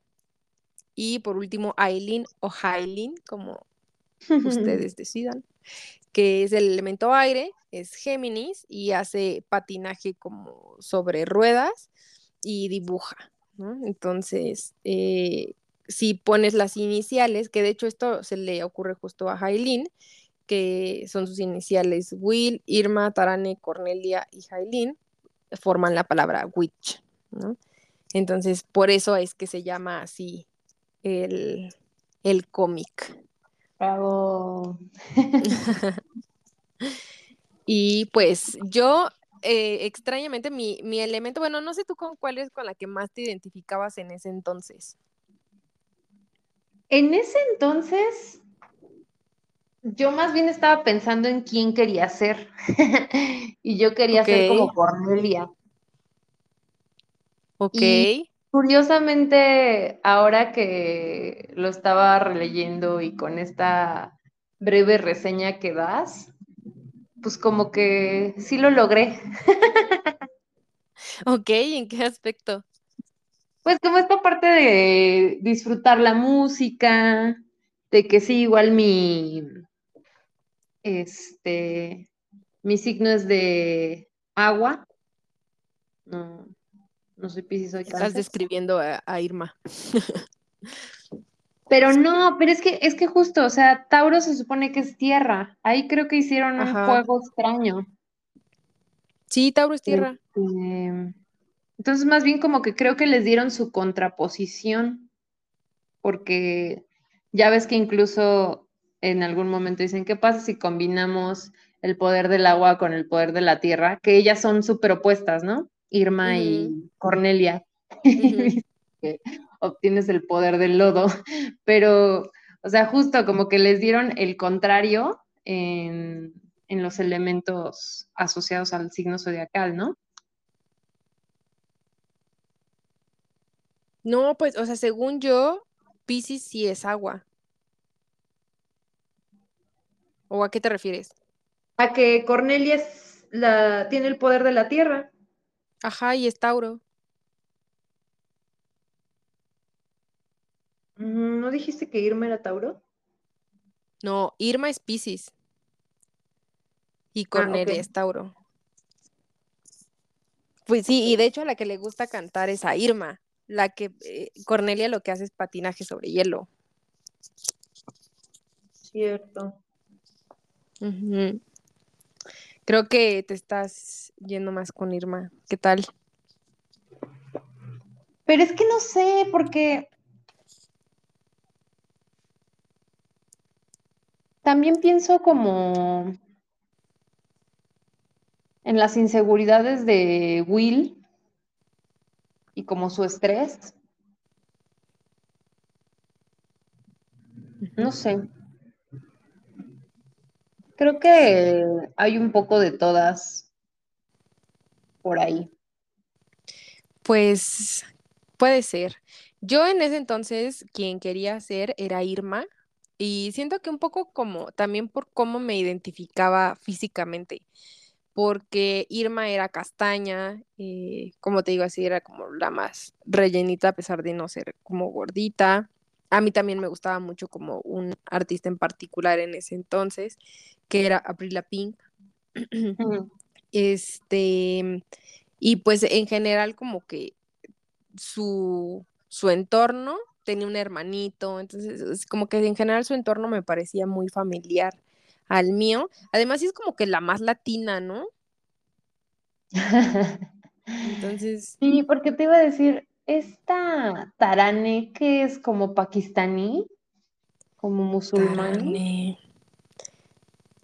No, siento que es como más africano, ¿no? Porque su hermano tenía como, como colores de... ¿Mandé? tenía rastas. Ajá, pero además como se vestía, sí se vestía como, como un estilo más, como, bueno, no, ¿sabes? Como, como más jamaiquino. Ok. Siento que tenía como ese vibe, como que se ponía de varios colores como vivos. Sí, siento que me daba ese vibe. Pero sí, o sea, al final Will es pelirroja, Irma es castaña, Tarane es, es de color, eh, Cornelia es güera, güera, güera, y Jailin es, es este, sí, como eh, oriental. negro. Ajá. Este, y pues sí, Irma era como lo que, con la que más me identificaba en ese entonces y como la que más eh, me gustaba, eh, también me gustaba como sus poderes de agua, pero hoy en día, bueno, en- al final de cuentas yo soy aire como en, en mi signo, soy Libra y soy aire y me gusta mucho dibujar, entonces también en eso como que con Ujú. Aileen, pero en ese entonces no dibujaba tanto como ahora. Entonces no lo sé, o sea, igual en ese entonces, o sea, al final de Irma es con, de quien conseguí como la muñequita, de quien tengo más dibujos, o sea, sí me, que en ese entonces eran más calcados, pero sí era, era mi top Irma, como, como Sí. recordaras. Es que también eso es como lo bonito de revisitar algo que te gustó de chavita, ¿no? Pues es que yo, yo la neta soy bien obsesiva y yo la neta no lo dejé ir. O sea, te digo que yo empecé por ahí del, del 13 y de ahí lo seguí comprando, o sea, de que ahorraba mis pesitos para comprármelo y llegó un punto, a mi mamá también en ese entonces sí le gustaba mucho que, que leyera. Entonces, a veces yo, mi mamá se iba al súper y porque aparte lo vendían antes en, en el súper, ¿no? Vendían revistas y, y vendían el cómic como dentro de esas revistas. Entonces de repente llegaba mi mamá del súper y tómate, compré, ya salió el siguiente número de Witch, ¿no? Entonces la Mm. verdad es que ahí también tuve como mucho apoyo para, para adquirir el cómic, porque además, ¿sabes que Era muy emocionante que los cómics que yo había leído eran la mayoría de Batman porque era el superhéroe favorito de, de Hugo, de mi hermano, y o de los X-Men porque le gustaba mucho a un tío, al, al hermano más grande de mi mamá, eh, y a su hijo. Entonces eran los... ¿Mandé? No sabía eso. Ajá, entonces eran los cómics que yo había leído y si bien por ejemplo en Batman pues sí está que Catwoman o así y en los de X-Men pues está eh, la Rogue y el Fénix y así, pues al final no, o sea, la trama no iba de ellas, ¿no? Y eran tramas como mucho más adultas. Entonces, el, el encontrar Witch para mí fue un cómic, o sea, no exclusivamente para mujeres, pero sí más enfocado a un público femenino, eh, un público de mi edad, con heroínas que tenían problemas muy similares a los míos, de que apenas estaban conociendo eh, sus cuerpos, conociendo a los chavos, conociendo todo, pero además siendo superheroínas. Entonces, para mí, Witch como que significó mucho en, en ese aspecto ñoño, porque fue como la primera vez que crearon algo ñoño, especialmente, bueno, en ese entonces yo lo sentía especialmente para mí, ¿no? Entonces, eh, me abrió un mundo que, de hecho, a la fecha, los cómics que ya, que más me gustan, sí están más enfocados a un público femenino. Wonder Woman, Batgirl, Supergirl, eh, Kamala, todos estos eh, cómics que están como más de una heroína femenina y que van más enfocados a un público femenino, ¿no?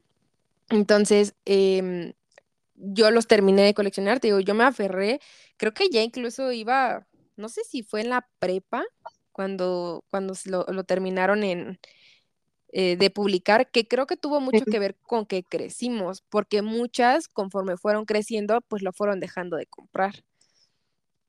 Entonces, creo que por eso pudo haber bajado como, porque la historia después de eso sigue. En Italia se, se vendió durante más tiempo. Este, y pues lo descontinuaron, ¿no? Y años después, ya con redes sociales, encontré como grupos que les, o sea, que eran de, de fans de Witch y logré conseguir todos. O sea, yo al día de hoy tengo todos los que se publicaron en México. Bravo. Bravo por mi obsesión, dices tú.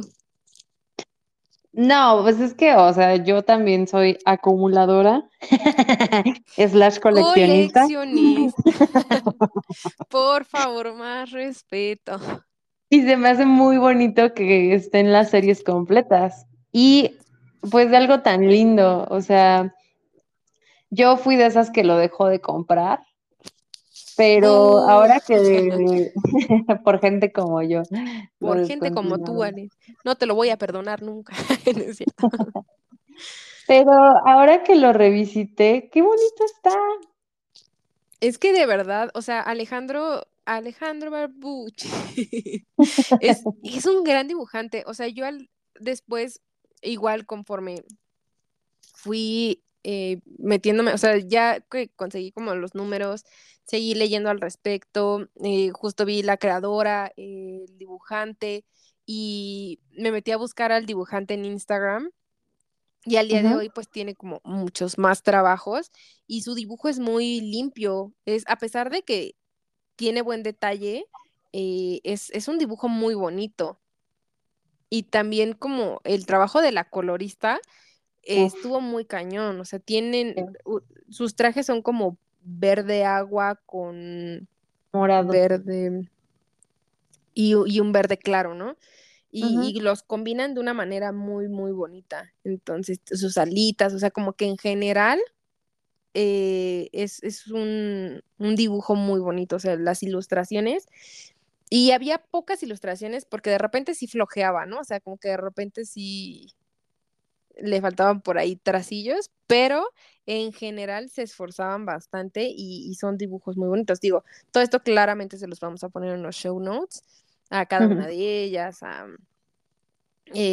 los dibujantes, igual les, les ponemos ahí como el tag de, de los Instagrams pero, pero sí era, o sea, visualmente, a pesar, además de que la historia en general eran buenas, también visualmente eran muy bonitos.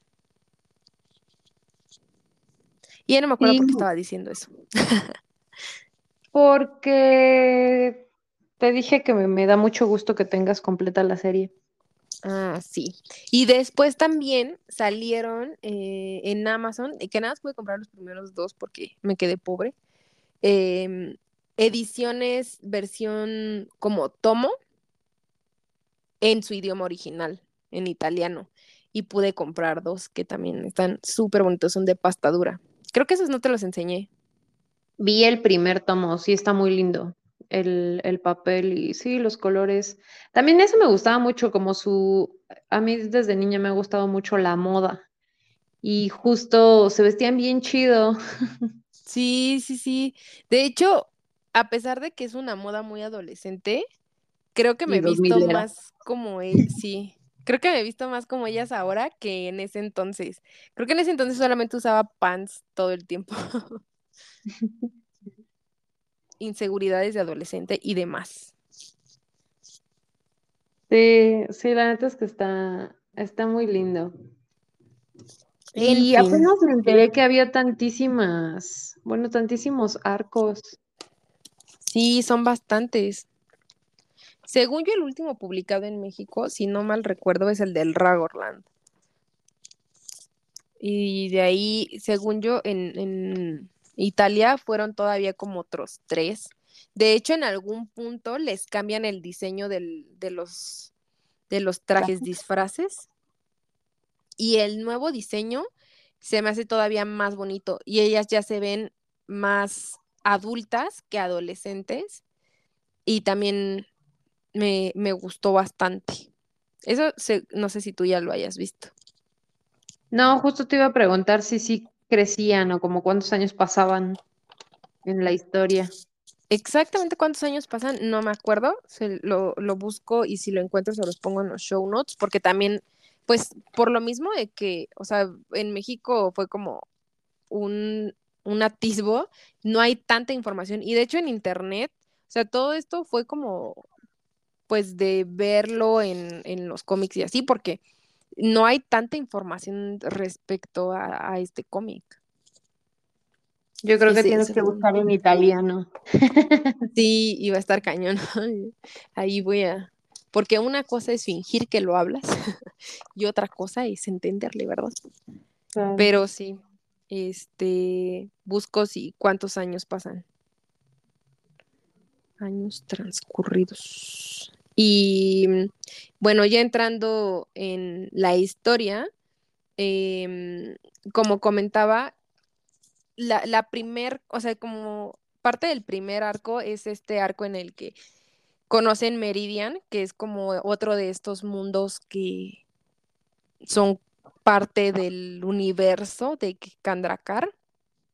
Y pues resulta que ahí hay habitantes que se llaman murmurantes, que nacen como de una flor y se ah, convierten en seres humanos a través de las lágrimas. Que eso está mm. como súper cool y extraño al mismo tiempo. y mm, pues resulta que una de sus de las mejores amigas del grupo, que se llama Elion, que en sí es la mejor amiga de Cornelia, eh, resulta que su hermano, que se llama Pobos, es el, bueno, ¿cómo lo pronunciarías tú? ¿Pobos o Fobos? Porque es PH. y él es como el rey de Meridian, pero usurpó la Em, la corona de Elion. En teoría, Elion debería de ser la heredera. Pero, pues, se la roba y el primer arco justo va como de, de derrotar a, al hermano de Elion, pero Elion de este, cierta perspectiva se pone del lado de su hermano, luego otra vez ya se hace amiguita de, de las Witch, pero resulta que antes de irse a Meridian, Cornelia sueña con Caleb y eh, hasta se lo describe Elion y Elion lo dibuja para ella. O sea, como un tema muy, muy romántico porque ella ni siquiera lo conocía en persona, solamente había soñado con él. Después, escucha el nombre, lo busca, lo encuentra justo en Meridian, eh, se conocen, se gustan y em, pues primero él le salva la vida a ella de morir ahogada y luego a él lo convierte nuevamente en, en una flor. Ah, no, ella le regala, él le regala a ella una flor hecha de una lágrima para que ella, o sea, como que recuerde que él no era un sueño y que era una realidad, porque pues ella se tiene que regresar a la tierra. Pero pues siguen estando en contacto porque siguen como yendo y viniendo a las misiones, digamos, y mm, en una de esas, cuando regresa, a él lo convirtieron nuevamente en una flor y entonces ella da su flor, su lágrima, para que pueda volver a ser humano y pues de esa manera ella le salva la vida, ¿no? Entonces llega un punto en el que justo ya terminan como de resolver los problemas y se dan cuenta de que pues el amor a distancia no es, no puede funcionar tan bien y em, que pues es un tema súper profundo para, pues para un adolescente, ¿no? pero pues llegan a la conclusión de que tienen que terminar su amor para, porque pues no, no viven los mismos, en el mismo mundo, ¿no? Y él decide quedarse en Meridian y pues ella obviamente regresar a la Tierra con su familia. Y ya él quedándose en Meridian empieza a tener una relación con Elion, es decir, la mejor amiga de Cornelia. ¿Te acordabas de eso? No, no, qué feo. Yo creo que lo bloqueó por lo traumático de la situación. Sí, sí, sí, fue, sí es, o sea, como, como adolescente, sí te deja como, bueno, y aún como adulta, ¿no? O sea, sí está súper fuerte que, o sea, parecían completamente predestinados, ella lo soñó desde antes, eh, se querían, o sea, cuando deciden como separarse, Incluso, o sea, esa portada yo la recuerdo súper bien, que está ella súper llorando y, y, se separan y, o sea, lo que sucede después que van a decir, ¿no? Que yo con qué cara, sinceramente, ¿no? Pero, pero aún así, o sea, es como estaban súper destinados, súper conectados y terminar así está súper, súper, súper fuerte. Sí, está muy sad. Sí, sí, sí. ¿Y tú como, como fan de Cornelia en particular, te, te dolió más? Pues es que creo que muchos años justo viví en esta idea de que yo no nací para amar, nadie nació para mí. Entonces, más bien me fui por ese lado, ¿sabes?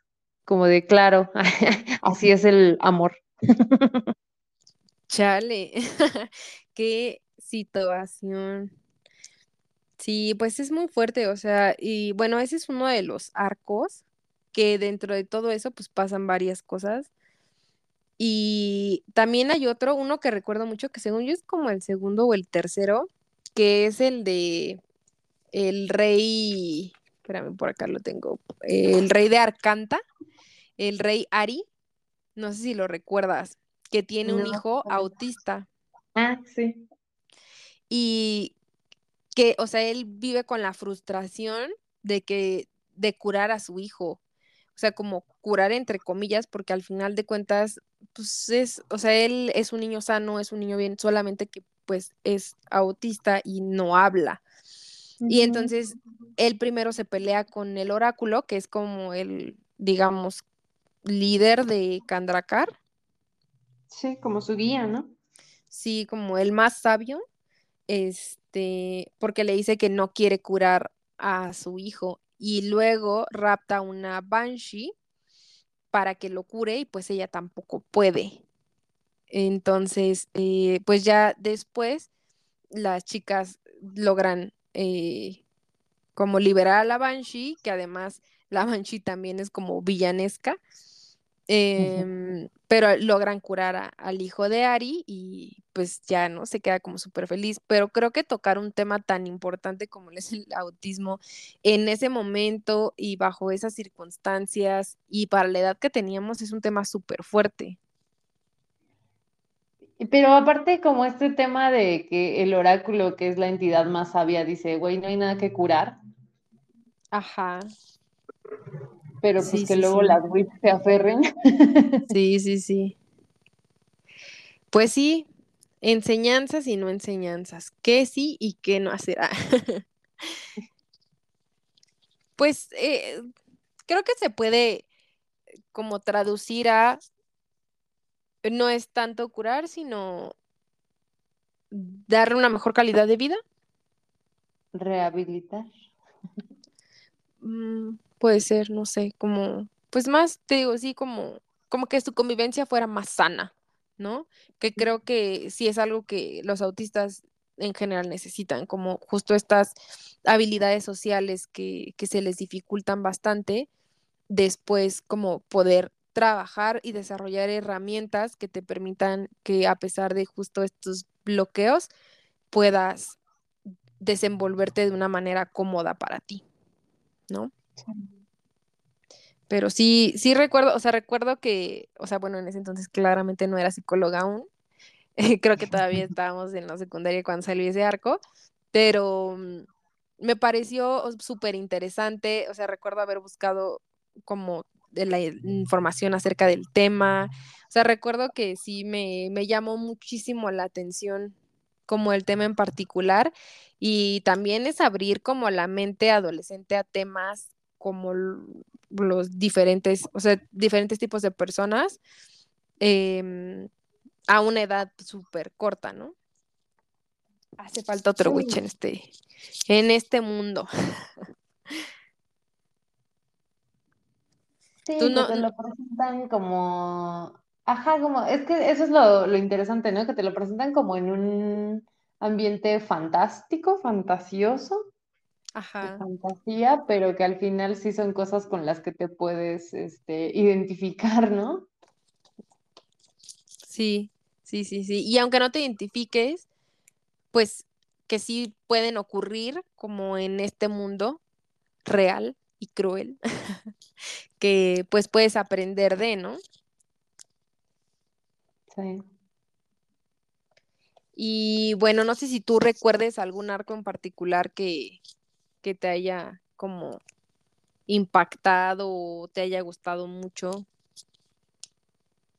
No, la neta es que te digo que yo no tenía claro que hubiera tantos arcos. Em, me sorprendió ahora que, que lo vi. Y de hecho, ni siquiera pude llegar como al final. O sea, yo, yo no la he leído completa. Entonces, más bien ahora ya me dieron ganas de retomarla. Desde que empecé el primero y pues a ver, a ver qué tal se pone. Sí, aunque justo, em, o sea, yo leo cómics en un formato que se llama CBR, que es similar al PDF, pero permite como pues, mayor zoom y como, como pasar las páginas es como mucho más cómodo que, el PDF y justo estos cómics nunca los he encontrado en formato CBR. O sea, el hecho de que justo son como muy de nicho, digamos, ha dificultado bastante ese aspecto. Entonces, porque leer en PDF sí siento que está como complicado. No sé si a ti, ahorita que lo intentaste, como que, o sea, si te hizo fácil o, o no. Sí, está complicado. Sobre todo esta parte de que es PDF, es escaneo a dos hojas. Ajá. Porque incluso hay PDFs que es como página por página, ¿no? Pero este sí está así de papelería. Sí. sí está complicado. o sea, si tienes como los cómics en físico, ¿qué otra, sabes? O, está complicado, siento. Pero bueno, en fin.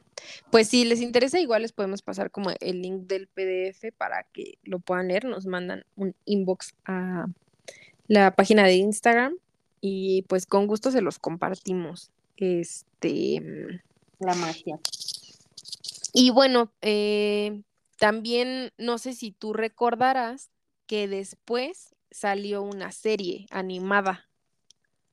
Sí, recuerdo que cuando me enteré me emocioné, pero luego vi los dibujos y no me gustaron, entonces nunca la vi.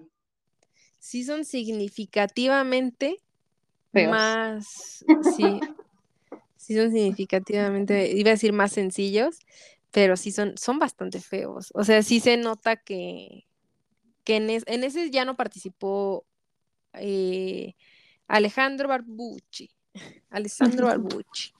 En, en Alessandro es, y yo diciendo Alejandro, Alessandro Barbucci.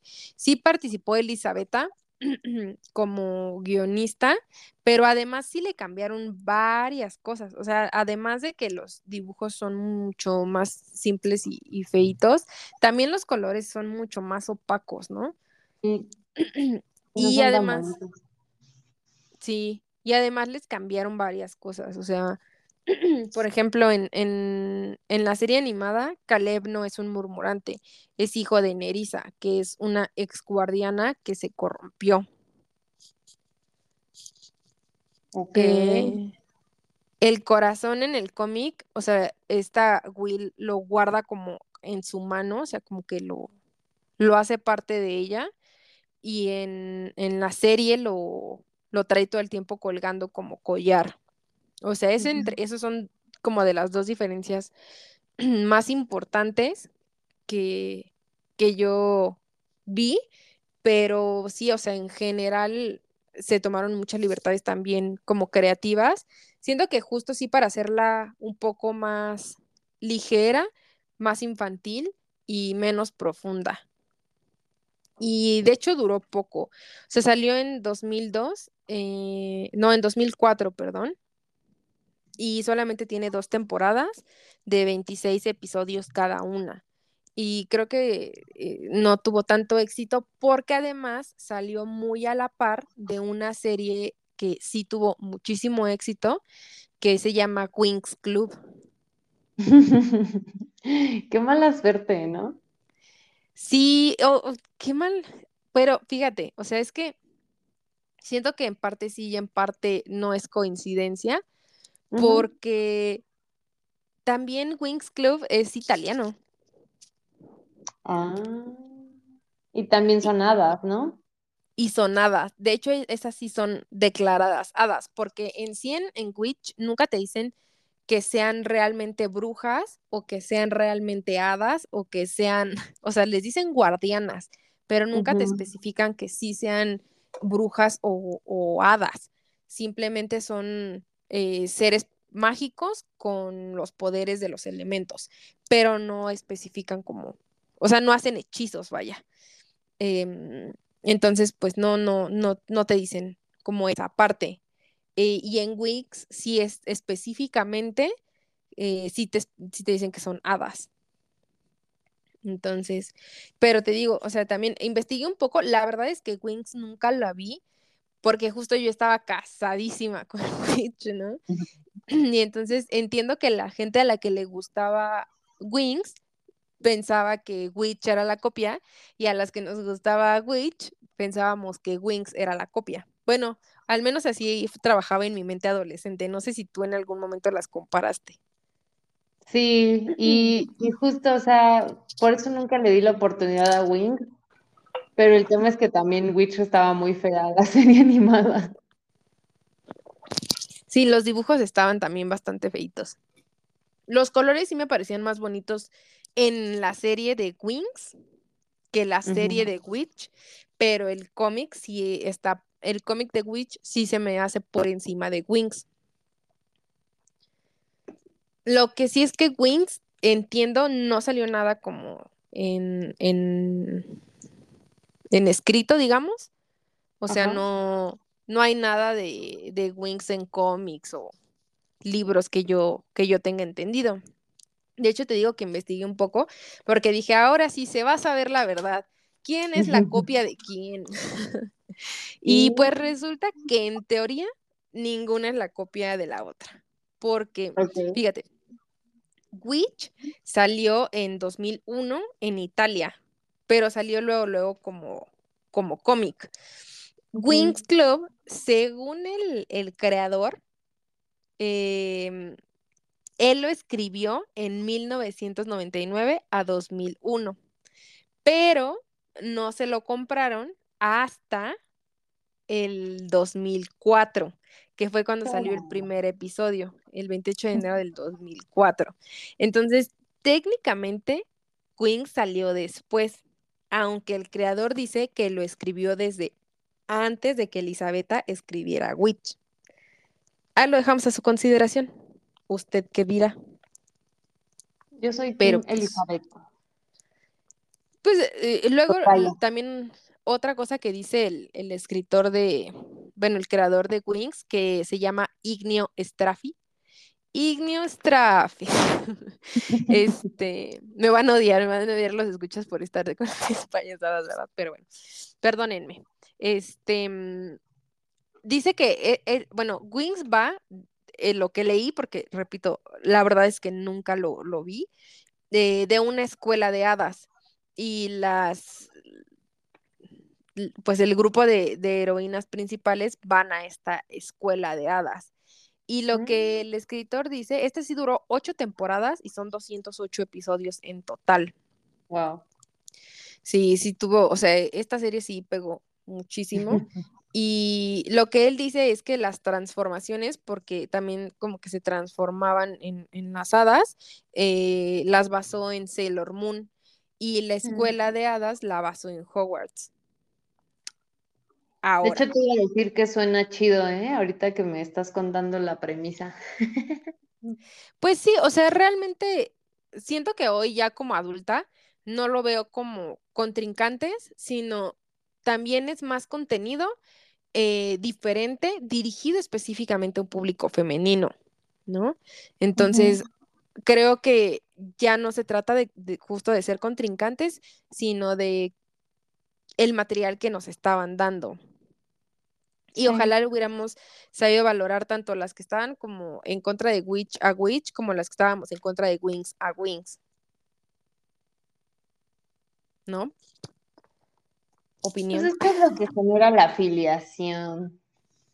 Pues sí, pero, pero pues sí, o sea, no sé si hoy, porque no sé qué tan madura era, o sea, hoy sé que siento que sí me podría aventar a leer otra vez todo Witch, porque justo las historias son como muy maduras y muy em, especiales, pero no sé, o sea, por lo mismo de que nunca lo vi, no sé qué tan maduro es Wings y no sé qué, porque por ejemplo, sí me puedo aventar los Teen Titans Go, ¿no? Pero no sé si aguante Wings, ¿no? Habría que ver. Si, si este... dónde están, Witch, como te digo, o sea, realmente no. O sea, sí está muy cañón volverlo a encontrar. Pero según yo, Wings tuvo incluso, según tengo entendido, una serie de Netflix. Ah de, de, live action. Pero creo que no le fue muy bien y solamente tuvo una temporada. Ok. Se los, se los pongo en los show notes, pero sí recuerdo que, que hubo como, o sea, hace unos ayeres, hmm. eh, gente del internet estaba muy emocionada por el live action de Wings. Órale. Entonces, eh, que si no me anoto los show notes, luego se me olvidan. Discúlpame, Pash, por este, esta parte de la edición. Y serie Netflix. Que ya no busqué más de Wings porque dije, bueno, el episodio es de Witch, ¿no?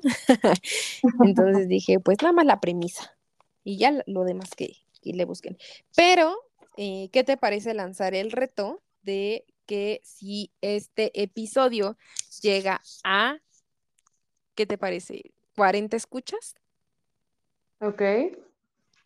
Eh, hacemos un reaccionando a al menos dos capítulos de Wings. Palo.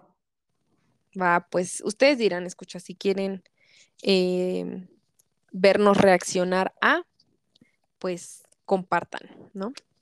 Este. Rolo.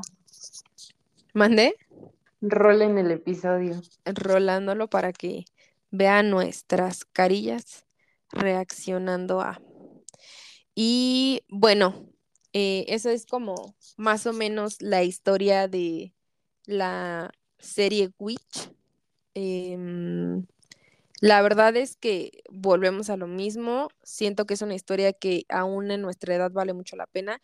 Hay mucho fandom. De hecho, yo llegué a Gretel Lusky, a, a la ilustradora de la cual ya platicamos en Creadoras Chidas, porque buscando como, o sea, viendo como ilustraciones de Witch en, en el internet, este, ella, a ella le gustaba mucho también, ella es argentina y dibuja a las Witch en diferentes, en, pues en- como en otros escenarios y bajo su, su ilustración y también me gusta mucho, entonces por eso di con ella, por las Witch. Y ya después vi que había trabajado con Marvel, que había hecho más cosas y otros dibujos como otras ilustraciones que también me gustan mucho de ella, pero llegué a ella porque ella también es fan de Witch y de hecho ella también es fan de Wings, ella sí no se privó del uno del otro.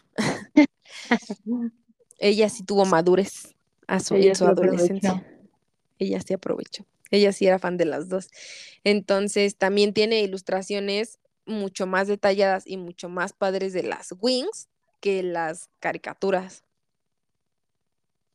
Qué chido. Y de hecho sí, la Gretel tiene como ese, ese estilo de color, ¿no? Sí, De, sí, sí, de sí. Witch. Es, sí, o sea, su, a mí es de, de verdad de las favoritas, me, me parece muy, muy, muy bonito. Y bueno, ahorita que, que estoy volteando así, volteé a ver así mis, mis tomos, vi que también salió un álbum, ¿te acuerdas que salió un álbum de estampas de Witch? Que era algo que quería decir, que era muy bonito, pues en general de las publicaciones mensuales de esos entonces, que te regalaban algo. Entonces, Witch tenía esto de que te regalaban un collar, ¿no? Y hasta decía el cómic, exige tu collar.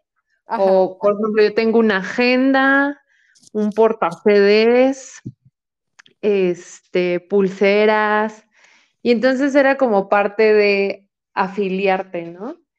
Y pues sí, ya, eh, ¿qué más colección que un álbum de estampas? sí, que también está súper bonito y te explica como muchas cosas de ellas. Y tenía, o sea, la, en sí las estampas están bonitas, o sea, también hay unas transparentes. De hecho, yo no lo tengo completo. Me faltaron exactamente 20 estampas para completarlo. ¿Qué tal? Pero sí, sí me acuerdo que me gustaba mucho. Porque además también justo había vivido con que mi hermano coleccionaba los de Dragon Ball y así. Y para mujeres había como de que amores, ya sabes, que era como de súper dibujos viejitos y básicos. Está muy mal ese contenido aparte. ¿Mandé? Está muy mal ese contenido aparte de todo. Sí, súper tóxico. Pero, pero entonces justo que saliera uno de algo que me gustaba tanto, o sea, de verdad fue muy trascendente para mí.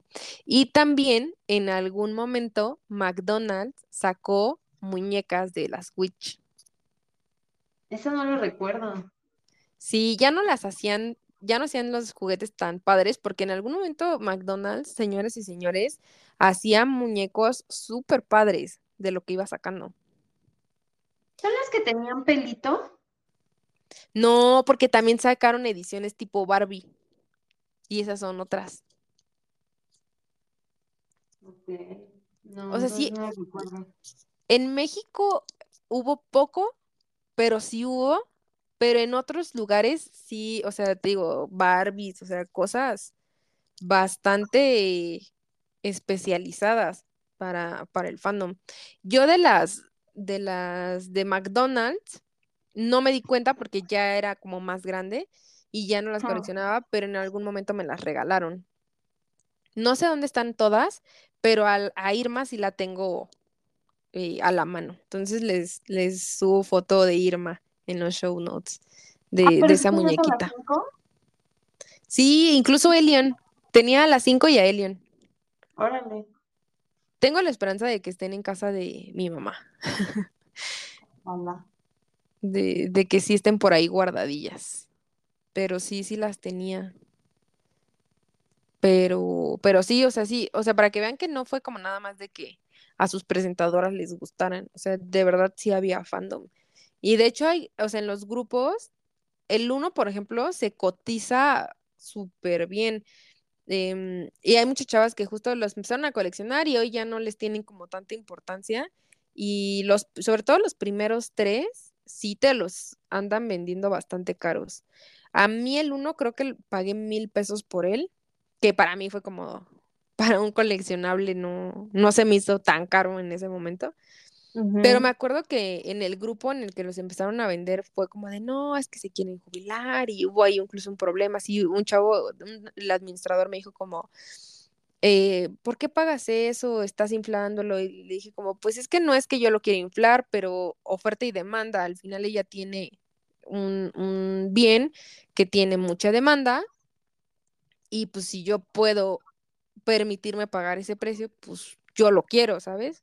Entonces, o sea, fue como, no es, no es mala onda, no es que yo quiera inflarles el precio, simplemente yo quiero el cómic. Sí, porque aparte tú ni lo vas a vender. Exacto.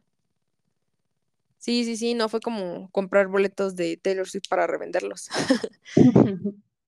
Entonces, pero sí hay ahí una, incluso en el grupo de repente, cuando todavía vuelven a subir el uno, luego, luego así empiezan a subastarlo y así. Entonces, o sea, sí sé que sacando de un apuro. mandé. Sí te andan sacando de un apuro. Pues sí, creo que tengo otros cómics que podrían sacarme todavía más de un apuro, más que ese en particular, pero, pero pues sí, o sea, sí, sí hay chavillas que pues por ahí a lo mejor se pudieron comprar una bolsa o no sé, invitar a su novia al cine por, por un cómic que en su momento les costó 18 pesos. Gran inversión. Gran inversión, exactamente. Pues sí, aunque, ¿sabes qué? Estaba pensando ahorita que dijiste lo de los regalitos. Siento que eran muy básicos. de Incluso algunos siento que, o sea, eran como literal basura. O sea, estamos hablando de que costaba 18 pesos la impresión y la cosita esa. Pero O era sí. bonito que tenías un algo de Witch, que no era Pues solamente el, el cómic, ¿no? Algo que podías usar. Me acuerdo que también tuve una fundita para celular, de cuando los celulares eran muy chiquititos. Sí, sí, sí, la bolsita esta que también te era de colores muy bonitos, ¿no? Porque era como moradita con verdecito. Te digo, era, era bonito. Sí, pues sí, eso sí. Yo ahorita justo aquí a la mano tengo algunas, algunos de esos regalillos de, de los pocos que sí tenían como durabilidad. Tengo unas gomas, tengo un separador y pues creo que eso por el momento. Pero sí por ahí tengo, sobre todo regalaban muchas cosas como de papelería, ¿no? Sí, sí, pues para la escuela. Para la escuela, para la escuincla que iba a la escuela. Y sí. Pero de hecho, en el grupo este que te digo, hay una chava que está como rehaciendo algunos de los mejores regalitos que daban y Ajá. vendiéndolos. Y por ejemplo, apenas subió un llavero que estaba súper bonito. Incluso subió como la foto del regalito como, como venía del cómic y el que ella hizo y el que ella hizo estaba como más padre. Qué chido. Entonces, pues también ahí sí, si sigue uno con el fandom, pues puedes conseguir ciertas cosas ahí en, en esos grupillos. Ya saben que nos pueden regalar. Así es. Pues sí, ese, ese fue el tema. Eh, la verdad es que lo quise hacer. Hoy, hoy estábamos grabando en jueves 21 de septiembre, porque pues este episodio saldrá el lunes, que es 25 de septiembre, que es mi cumpleaños. Escuchas, entonces la verdad es que sí quise dejar este tema en particular para mi cumpleaños, porque sí es un tema que es muy especial, muy de nicho, muy ñoño y muy de sus presentadoras. Entonces, esperemos que les guste, que puedan em, enamorarse eh, de esta saga como nosotras. Sí, tiene mucho, tiene historia, tiene diseño, colores. Está muy bonita. Así es. 10 de 10. Y bueno, pues si quieres pasamos al para comentar. Vamos. Va, lo cierro y lo abro, ¿va?